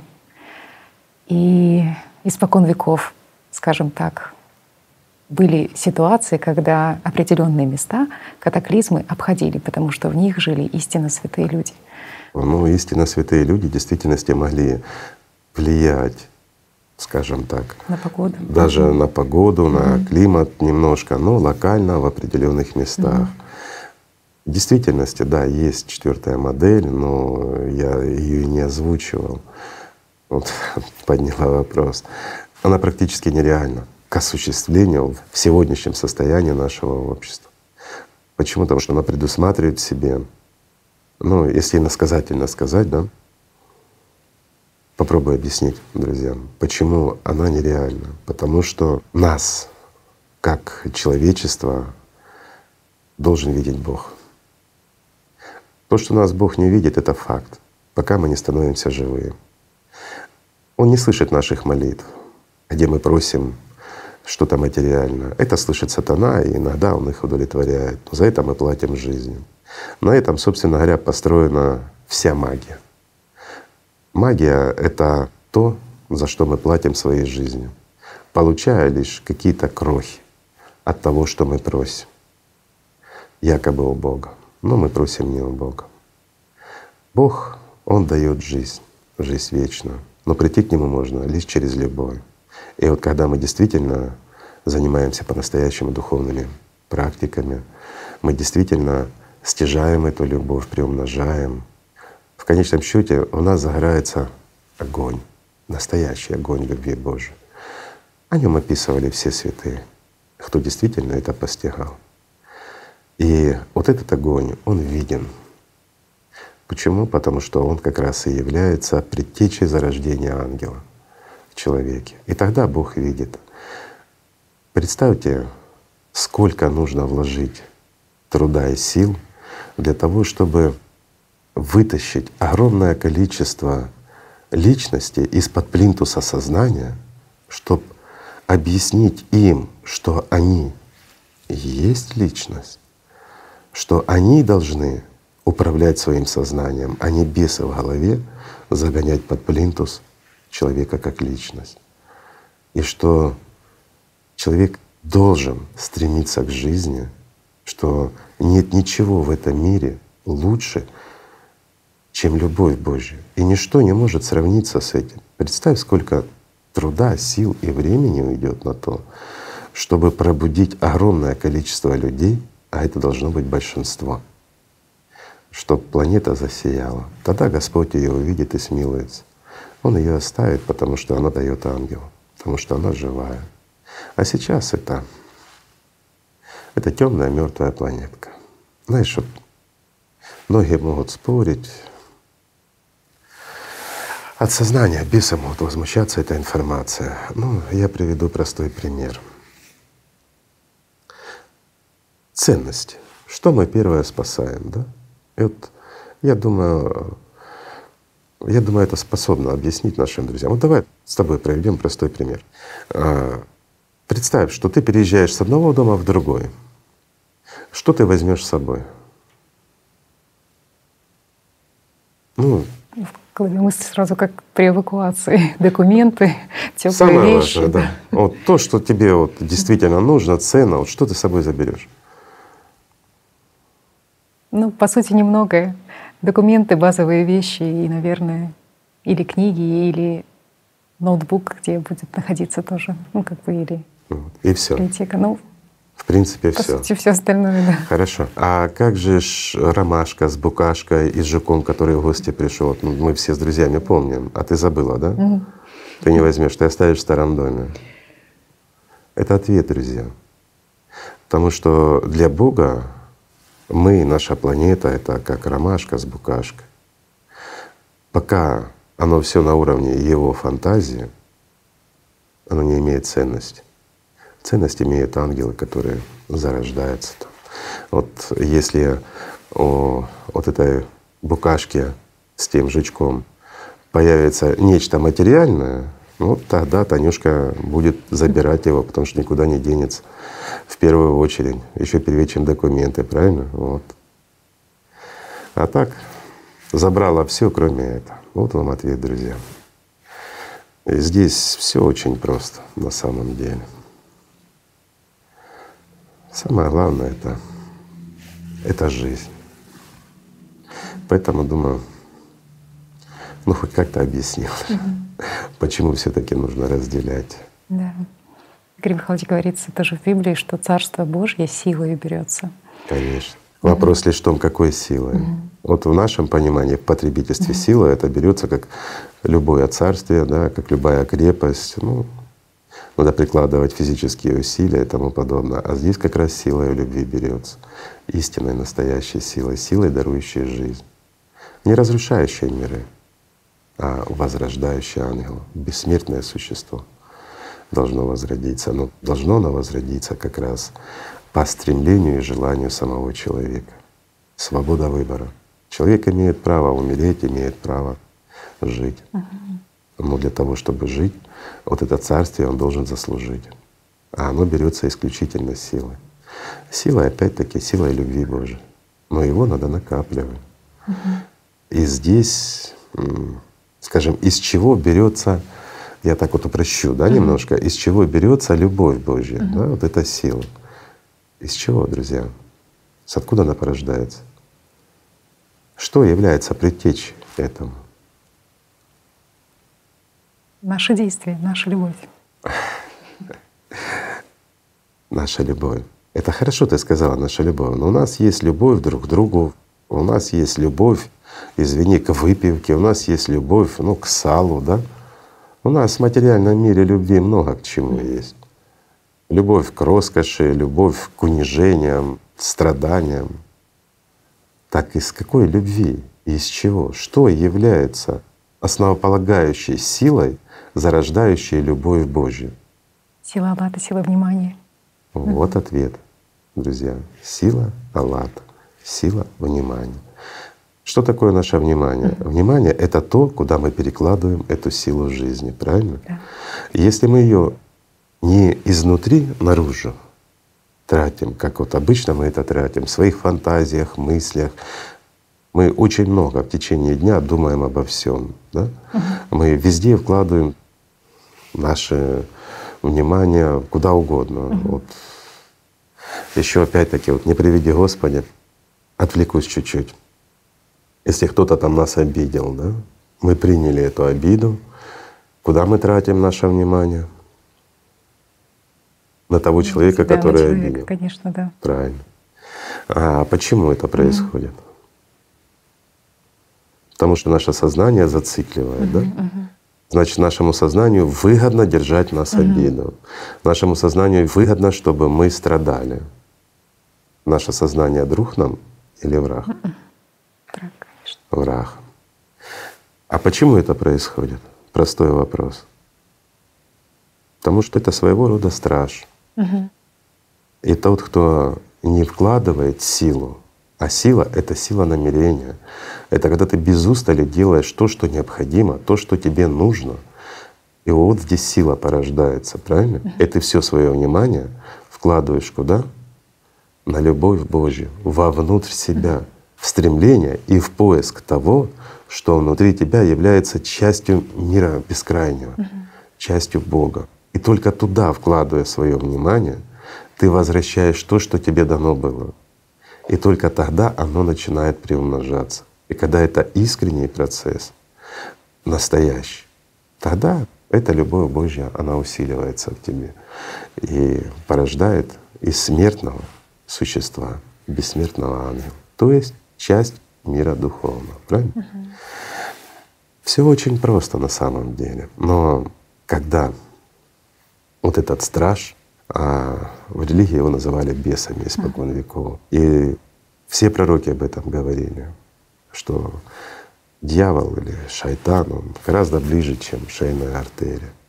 Почему? Потому что он в твоей голове, он тобой манипулирует и управляет. И вот когда человек утрачивает самоидентификацию, что он личность, и он воспринимает мысли как свои, а мысли человек практически не генерирует. И вот здесь проблема, потому что нам для генерации мысли нужно потратить очень много сил для того, чтобы заставить себя думать о чем то от действительности о чем то Мы принимаем те или иные мысли. И вот парадокс в том, что приблизительно от пяти с половиной тысяч до восьми тысяч среднестатистическому человеку. Я не беру тех, кто там фанаты религиозные там, или действительно человек занимается духовным собственным развитием, а просто обычный человек потребительского формата. И вот от пяти с половиной тысяч приблизительно до восьми тысяч мыслей приходят ему ежедневно. И они обусловлены все потребительством, негативом и всем остальным, mm-hmm. для того, чтобы сбить человека с пути духовного. И в среднем около трех мыслей, которые длятся миллисекунды, это те, которые могут побудить человека на духовный поиск. Вот соотношение, представьте, это не я придумал это, это статистика. Практически постоянно у тебя крутятся мысли, которые некоторые зациклены, еще что-то, но появляется доминирующая мысль. Mm-hmm. То есть кто-то тебя решил обидеть, и ты это принял. Mm-hmm. И вот здесь важный момент. Тебя обижают, и ты это принимаешь. Когда ты это принимаешь, эту обиду, она в тебе начинает жить. Ты вкладываешь в нее внимание. И тогда вот этот обидчик, он выступает в роли посредника между, ну, скажем, между сатаной и тобой. И сатана через него забирает силу твоего внимания, твою жизнь. Просто через его образ, mm-hmm. Через твою ненависть к нему, через твою обиду mm-hmm. к нему и тому подобное. Ну вот еще тоже важный момент. Ты на кого-то обижена, кто-то тебе там, ну не нравится тебе mm-hmm. кто-то а ты его носишь в своей голове. Простой вопрос. Если ты на него обижена, он тебе не нужен, ты о нем просто забываешь. Угу. Берем логику вещей. Да, да, да. Почему ты не будешь тратить на него свою жизненную энергию, не будешь тратить на него жизненное время для того, чтобы что-то ему доказать, там насолить, еще что-то там, вот наказать его как-то. Угу. Ну, это постоянно о нем думаешь. Если ты о нем постоянно думаешь, значит ты его любишь. Ну а также ты его ценишь, и ты с ним делишься своей жизнью. Как можно делиться жизнью с врагом или с тем, кого ты ненавидишь? Ну разве не так?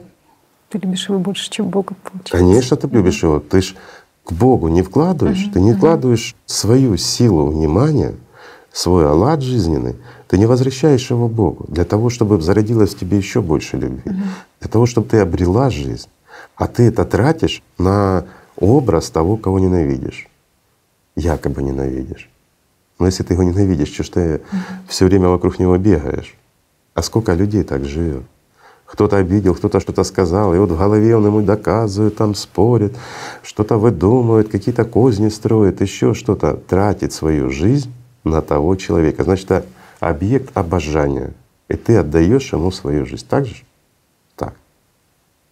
Это правильно? Мне кажется, ну, если он тебе так дорог, да. то пойди объясни, скажи, что ты жить без него не можешь, и поставь точку на этом вопросе. И не трать силу своего внимания. Это очень ценно на самом деле, скажем, сила, которую нужно беречь и нужно вкладывать исключительно вот в своей массе, mm-hmm. исключительно в любовь Божию, в ее накопление. Вот только она зарождает этот огонь, огонь жизни. Естественно, это не значит, что нужно сидеть там, ничего не делать, бездействовать, то есть находясь в каких-то постоянных молитвах, ты не обретешь О, это. Да, многие думают, что нужно аккумулировать силу в изолированности и положении. Ты можешь изолироваться угу. от людей, от беса ты не, никак угу, не изолируешься. А бес есть в голове у каждого, это сознание. И оно ни в коем случае не стоит за тебя. Оно против всего духовного. Оно может рассказывать, но оно будет хитрить, обманывать, будет эксплуатировать тебя, и все равно на тебя свалит свалит в пропасть, в гиену огненную. У нее функция такая, потому что оно борется за жизнь. И вот здесь все по-честному сделано. Сознание, которое зарождается mm-hmm. в человеке с момента вообще формирования его еще в эмбриональной стадии, скажем так. Вот эти нейрончики, все это первичное сознание, да, оно зарождается с телом человека, и оно старше личности, намного старше. Mm-hmm как бы опытнее и тому подобное. Но вот здесь парадокс. Когда человек становится субличностью после смерти, ну, или говоря э, языком э, жрецов, попадает в ад, то в аду сознание, оно живет, оно не исчезает. Но когда человек освобождается как духовная личность, как ангел, он приходит в мир Божий, то сознание, оно уничтожается, а оно самоидентифицирующееся, скажем так — оно существует, оно существо, угу. потому что оно есть. Оно часть целой системы, скажем. Почему это бесы вот называли бесы? Потому что это часть, скажем, ну как по-разному называют, да, знаешь, говорят, вот есть так всемирный разум, там еще что-то, а в религии говорят просто сатана. Это такой мир огромный. И вот это наше сознание, это часть этого мира. Оно пользуется опытом этого огромного мира, то есть бесовским. Но опытом она пользуется не для того, чтобы облегчить и улучшить нашу жизнь, а для того, чтобы нас сдержать как ангела и просто забрать энергию. За счет этой энергии живет вся система и живет этот бесенок. Ну и опять-таки, и тот, кто тебя пытается обидеть, сбить с пути, рассказать тебе, научить тебя жизни, это ну, банальный дистрибьютор, скажем, от дьявола. Потому что его функция — забрать у тебя средства, оставить часть себе и передать сатане. Все очень просто и очень честно. Если мы посмотрим, то фрактально повторяется все. Да. Вот в нашей трехмерной жизни, банальной, особенно в потребительском формате, очень много от того, как работает сама система. Мы очень легко это можем выучить. Но у нас очень мало того, что есть в мире духовном. В мире духовном есть любовь, есть жизнь, есть стабильность. Ну и опять-таки, знаешь, вот есть один вопрос очень интересный, на который никто не может ответить. Но сознание часто людей цепляется, особенно любознательных. Ну, есть бесы, которые очень любознательны, всегда человека подталкивают, а как то, а как это. И вместо того, чтобы находить самому решение, сразу натолкнулся один-два варианта, да, не, все это не может быть, и все идет отрицание. Это такая манипуляция над глупой личностью. Здесь чем любознательнее и умнее бесенок, тем глупее и, ну, скажем так, малоподвижна сама личность. Ну, такая закономерность идет. Поэтому очень легко манипулируют. Я имею в виду бесы очень mm-hmm. легко манипулируют над нашей личностью. Они часто задают вопрос, на который вот человеку, скажем, если он просто заглянет внутрь себя, остановит весь этот шквал в сознании — то у него ответ есть внутри. Это вопрос, касающийся Бога. Но сознание, оно всегда за это цепляется. А что было до Бога? Ну вот есть наш мир, понятно. Трехмер, понятно. Вся Вселенная, понятно. Бог где-то за ней. Понятно, да, до бесконечности. Ну, Вселенная все равно конечна. А Бог до бесконечности. Хорошо, замечательно. Сознание говорит, а что было до Бога? Как зародился и как появился Бог? Ну вот, некоторые отвечают, Бог был вечен, да? Он был изначально и всегда, и Он вечен. Сознанию до этого не может быть. Что-то должно иметь начало, а раз имеет начало, значит должно иметь конец. То есть нашей Вселенной понятно, с материальной. Почему? Потому что это показывает обреченность и конечность самого сатаны, как раз от этого мира. И сознание, оно является частью этого мира. То есть материального, мертвого, заведомо мертвого, оно зарождается и умирает в каждой Вселенной. Ведь нет сатаны, который бы правил всеми Вселенными. Ну, тогда это было бы огромное существо, монстр, и ни одна личность не имела бы шанс. Такой цифры нет, с каким количеством лет, опыт. Ну, а так в каждой вселенной есть свой эгрегор, так называемый, или сатана, и масса бесов, в которых развивается масса человеческих цивилизаций, и масса людей страдает из-за этого. Но зато те, кто проходят, те цены, те взрослые, те приходят к Богу ангелами. В этом и смысл существования всех этих вселенных. Это вот. А что такое вселенная? Вселенная — это как твоя, мы уже рассказывали как-то нашим друзьям, как твоя ромашка в голове с букашкой, который пришел сжег. Вот можно их наделить силой внимания, и они будут жить, рассказывать, строить, и беседовать с тобой начнут, и, и жизнь твою отберут. Угу. Все очень-очень просто. А это в действительности так. И вот зная да. и понимая это, и понимая, что единственная ценность, угу. которой мы располагаем, это наше внимание. Угу. А все остальное это вторично. А вот единственная ценность — это внимание. И вот его надо беречь. И вкладывать его нужно не во внешнее, как бы тебя ни отвлекали. Даже если ты жить не можешь без человека, каждые две минуты ты его о нем думаешь, вкладывай это в любовь, в любовь к Богу. Тогда все будет хорошо. А даже на родных, близких тебе хватит внимания, любви и ласки. Разве не так? Да, так. Ну даже на человека, которого ты любишь больше, чем родных и близких, ну якобы ненавидишь, все время о нем думая, ну тоже хватит.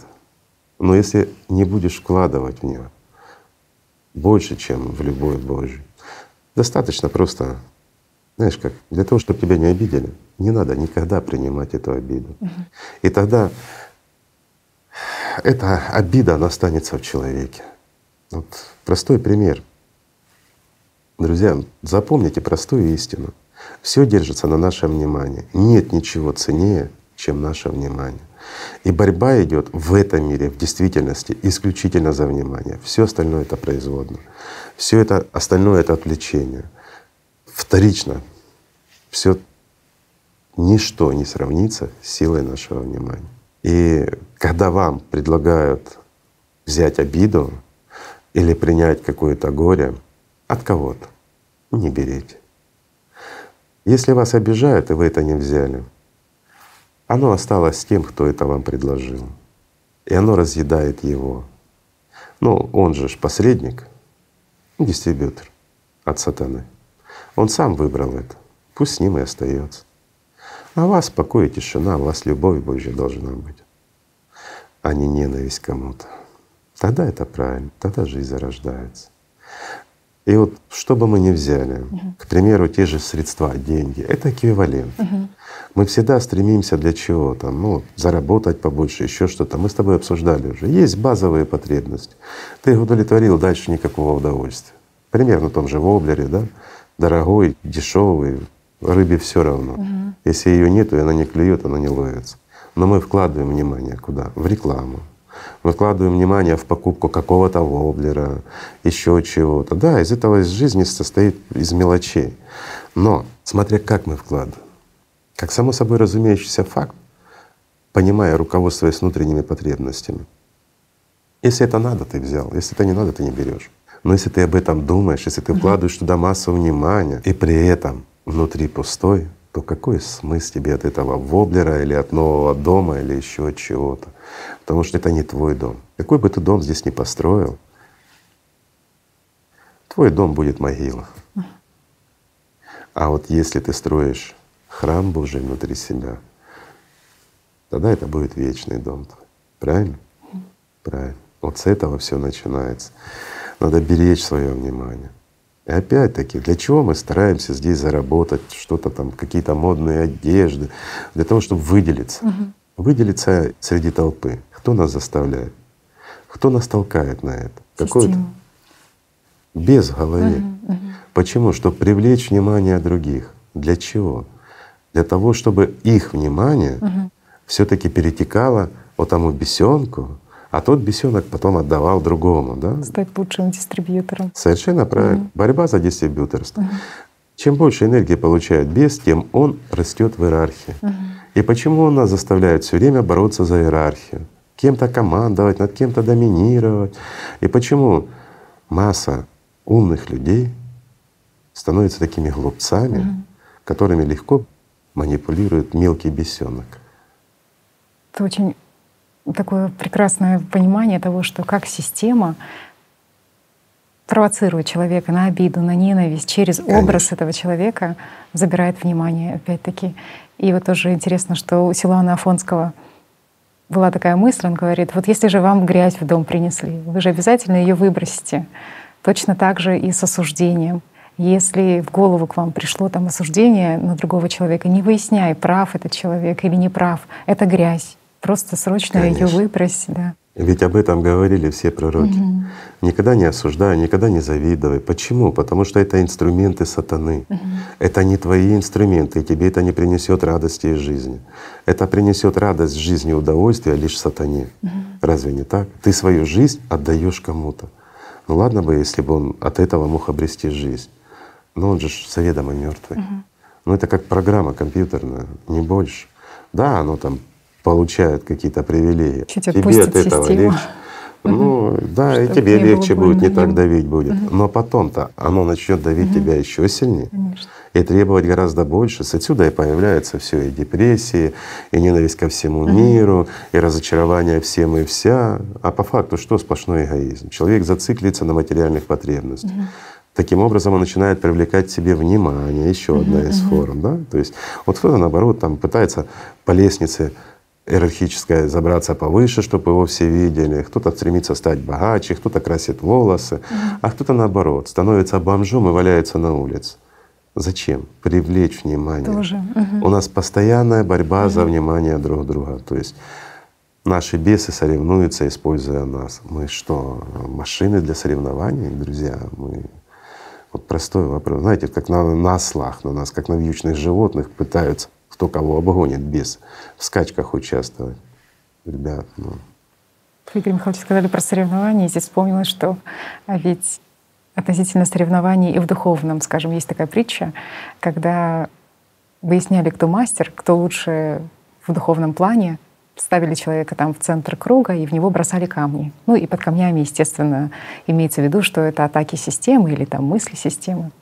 И вот таким образом пытались выяснить, кто же все-таки лучший мастер. То есть первый человек стал в центр круга, в него бросали камни, он очень здорово уклонялся, все были в восторге, прекрасное мастерство. Стал второй человек.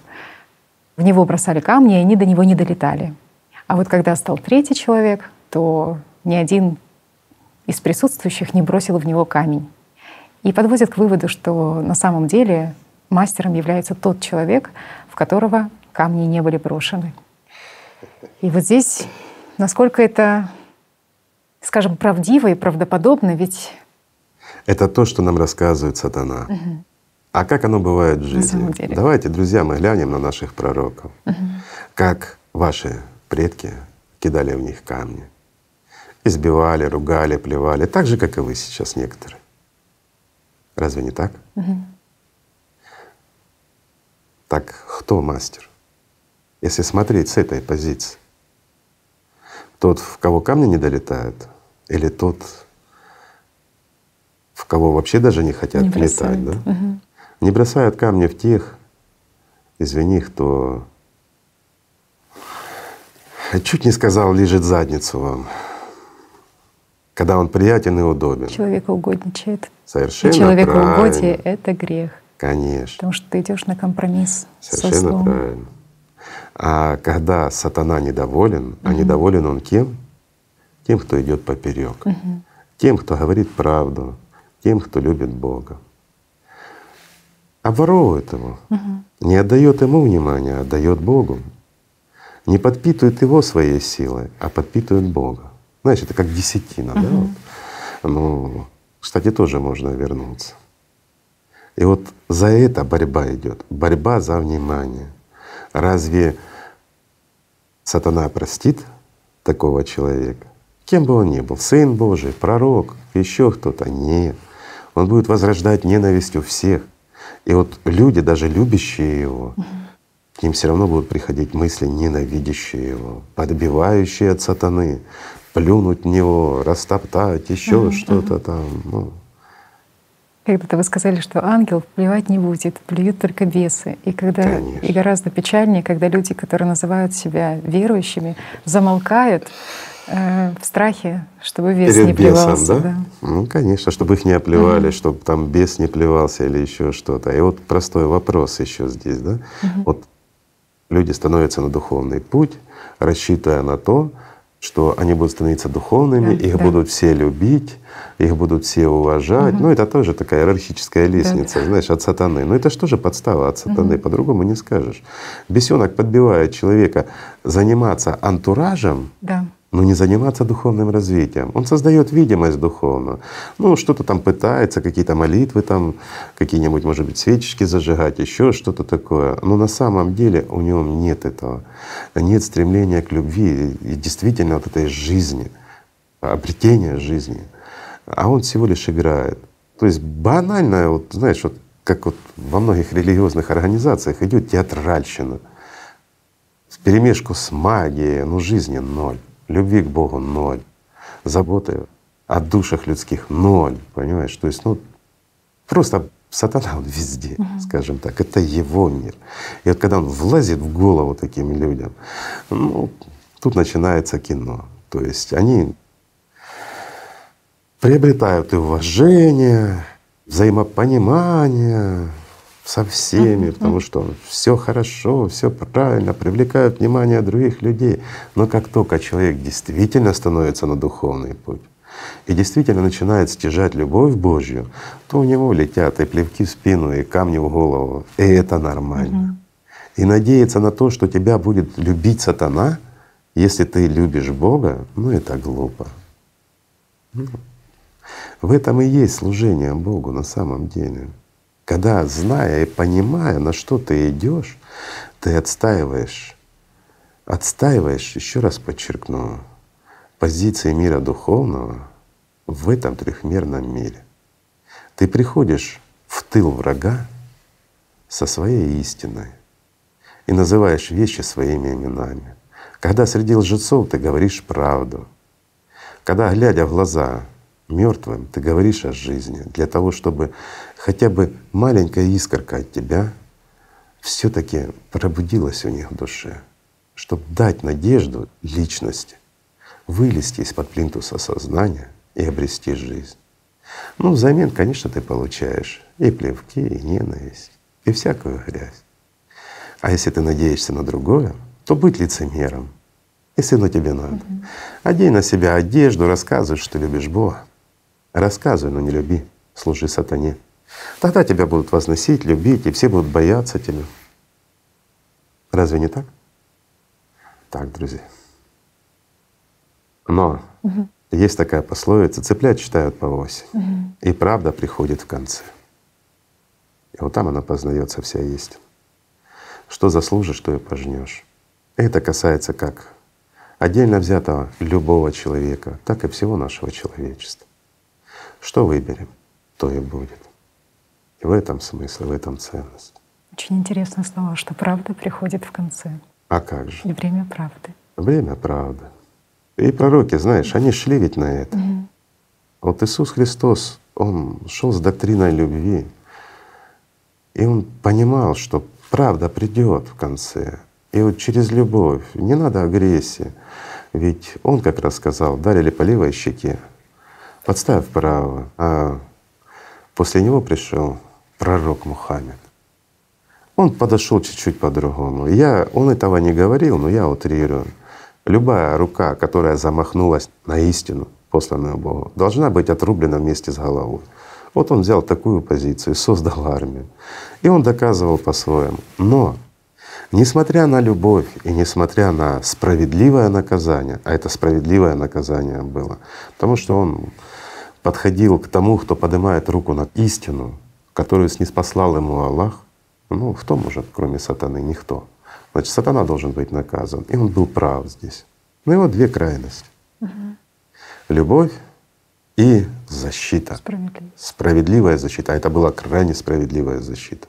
По-другому не скажешь. И он, он был прав. Он отстаивал эту истину всеми возможными способами.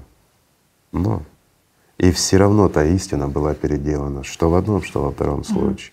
Все зависит от людей, угу. тех, которые принимают это учение, и что они потом с ним делают. Хотя сколько людей вокруг них было, которые обрели жизнь. Ну, видишь, насколько силен сатана в потребительском формате. Очевидно, были такие условия, когда много лет впереди, там тысячи mm-hmm. лет впереди, все еще успеется, ну и человек послаблялся. Те, кто достигали совершенства, передавали, учили других, ну оно как-то, знаешь, послаблялось. все таки отвлекались, внимание свое не так ценили, угу. отвлекали на что-то, и в конечном счете пришли к тому, что имеем. В прошлой передаче говорили, что люди привыкли больше получать, чем отдавать. Знаешь, что самое страшное? Mm. Самое страшное, что на сегодняшний день в религиях много людей, которые готовы умереть за Бога. Но самое страшное, что они не готовы жить за Бога. И вот это страшно. Умереть очень легко за Бога. Ну, жизнь ты не обретешь. А вот жить во имя Бога — это подвиг. Потому что, обретая жизнь, ты будешь делиться своим внутренним огнем со всеми. Невозможно обрести жизнь, сидеть под коконом, угу. Там медитировать или заниматься молитвами, отстранившись от всех.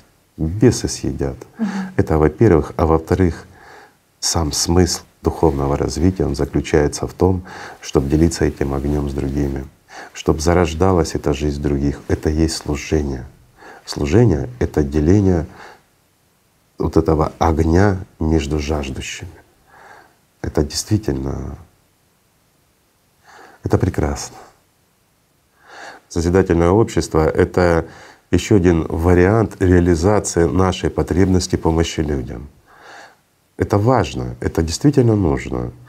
В этом проекте мы можем реализовывать те потребности, которые у нас возрождаются на нашем духовном пути. Uh-huh. Оказание помощи — величайшая цель. Вот мы получаем любовь Божью, uh-huh. и вот хочется делиться этим, значит, надо отдать это людям. Через что лучше всего отдать? Через то, что может спасти их жизнь, и через то, что может спасти их в настоящей жизни. То есть и временную жизнь, и гораздо больше. Без помощи другому человеку ты не А как же ты реализуешься? Видишь, путь эгоиста здесь не пройдет. Mm-hmm. Ты все равно должен делиться этим для того, чтобы приобретать больше. А для того, чтобы делиться, ну, естественно, ты должен что-то иметь, правильно? Mm-hmm. А для того, чтобы иметь, ты должен вкладывать то, что имеешь, силу своего внимания в ту же любовь Божью. Ты должен найти этого Бога внутри себя, Его частичку.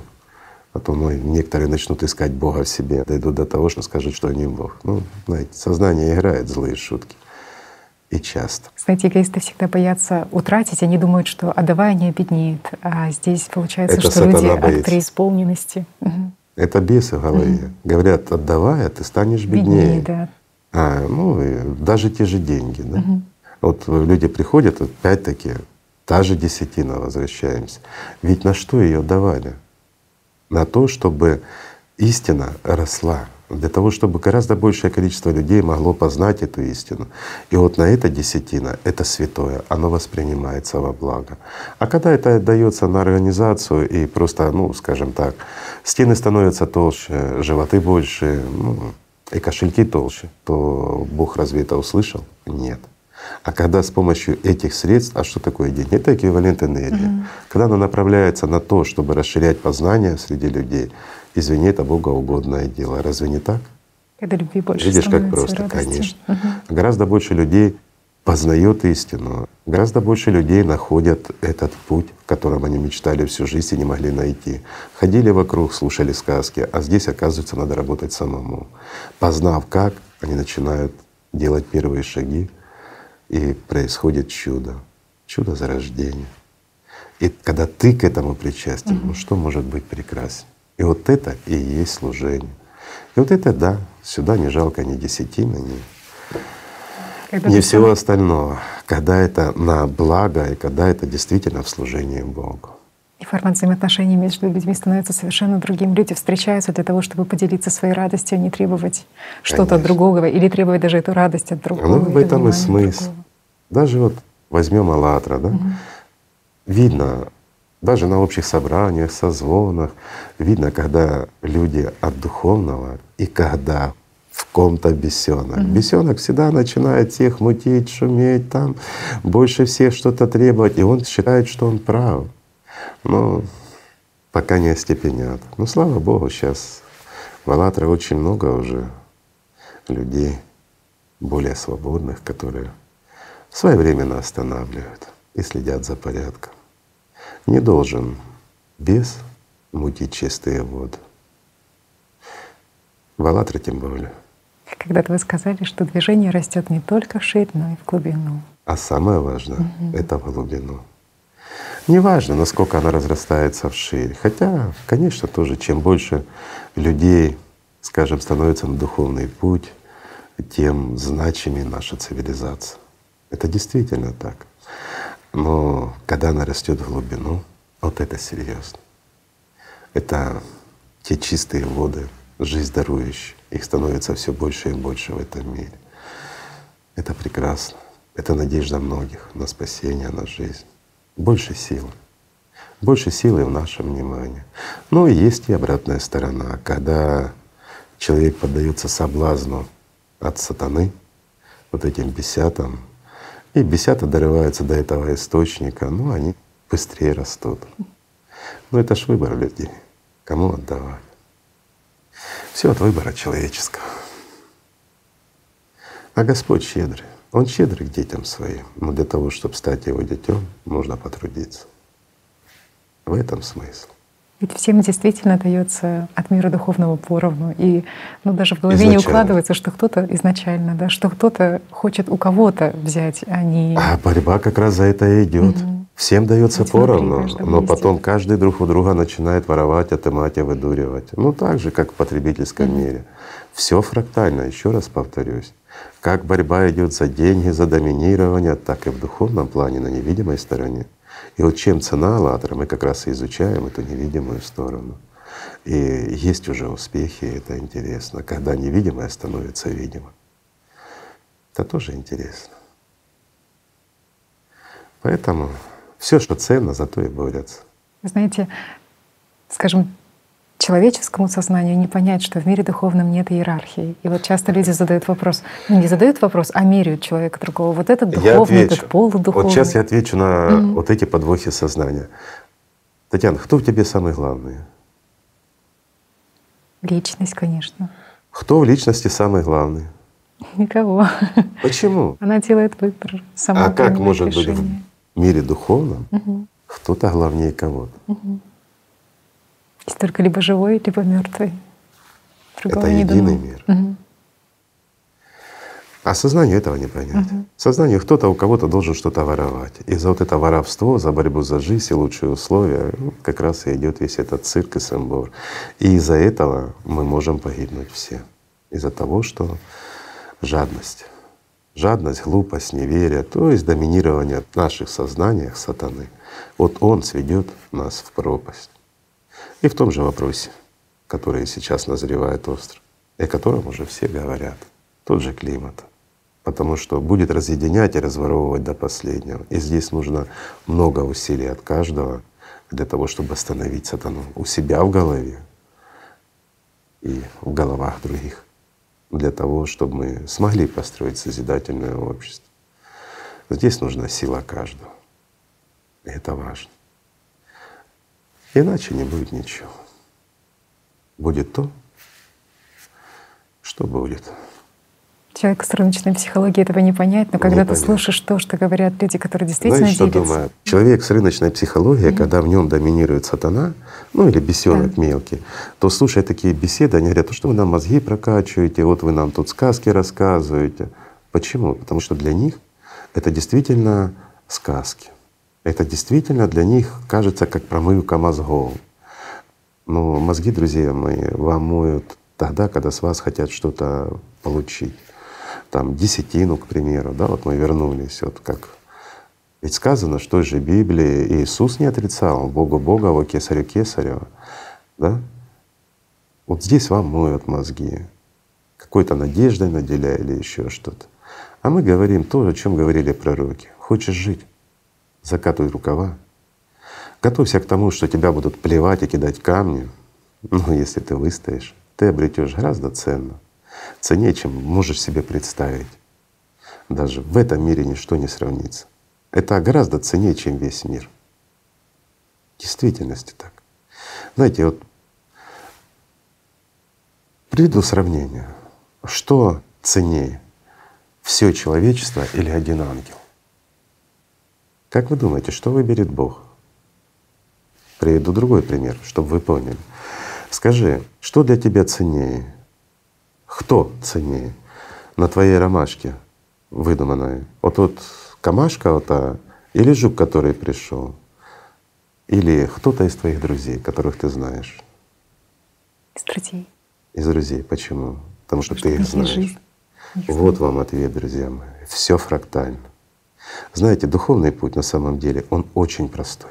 Вообще ничего сложного в нем нет. Вся сложность выдуманная как раз такими бесами в головах тех, кто был очень далек от Бога, но хотел казаться, хотел привлекать внимание и собирать. Дистрибьюторы, да? Uh-huh, uh-huh. Вот эти вот дистрибьюторы. Вот, Дистрибьюторская сеть, система. Да, дистрибьюторская система сатаны, действительно ты права.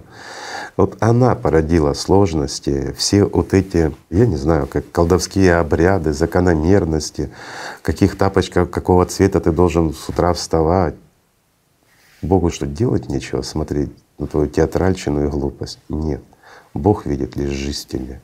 А для того, чтобы зародить жизнь, нужно быть честным и искренним, прежде всего самим собой, и прекратить заниматься ерундой, прекратить слушать бесов, эти все сомнения, несомнения.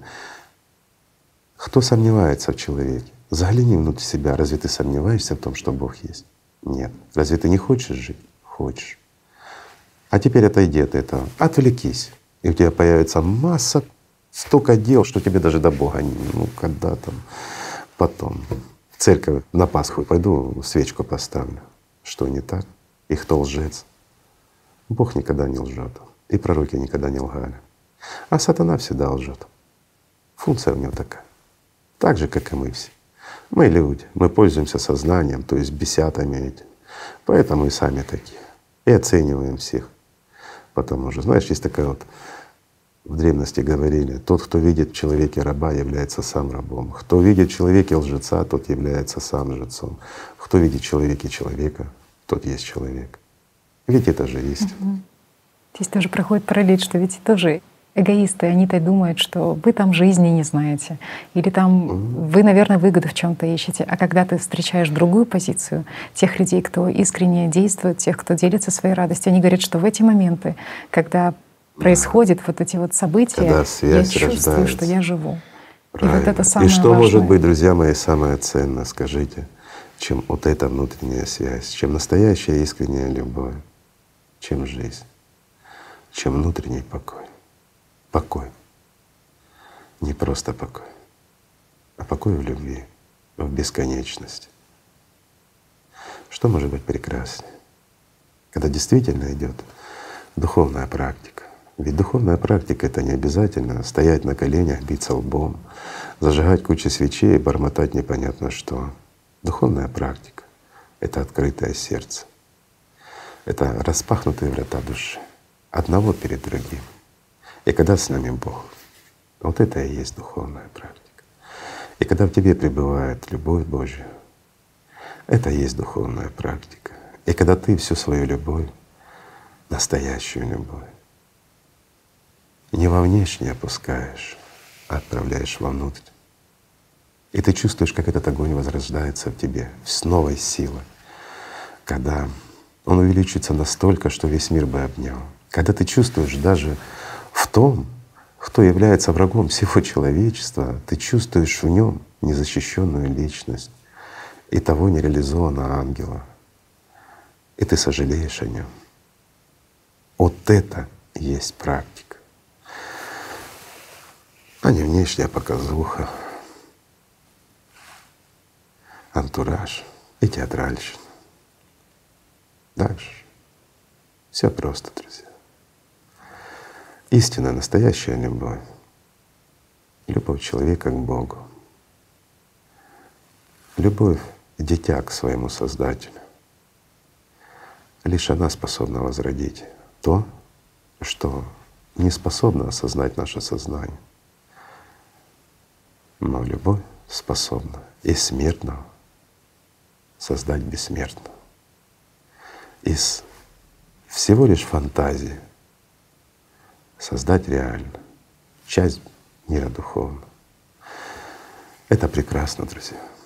И за это стоит бороться. Разве не так? Что может быть сильнее этого чувства? С чем можно это сравнить? Скажите, пожалуйста. Ну, разве что. Отвлечемся. Разве что, когда тобой овладевает огромная ненависть кому-то. А как не хочется отвлекаться. Это объект любви. Зачем слова? Когда у нас есть душа, а душа с одного источника, та и мы, собственно, как личность из этого же источника. Все очень просто, друзья. Знаете, многое хотелось сказать. Пояснить, рассказать. Но разве скажут слова, какие бы они ни были, гораздо больше того, что говорит сама суть. Давайте, друзья мои, просто любить друг друга. Спасибо. Спасибо, Татьяна. Спасибо вам, Игорь Михайлович. Всем спасибо. Огромный подарок. Спасибо. Знаете, я все таки думаю, что эта передача не для всех, а для наших настоящих друзей. Спасибо вам, что вы с нами.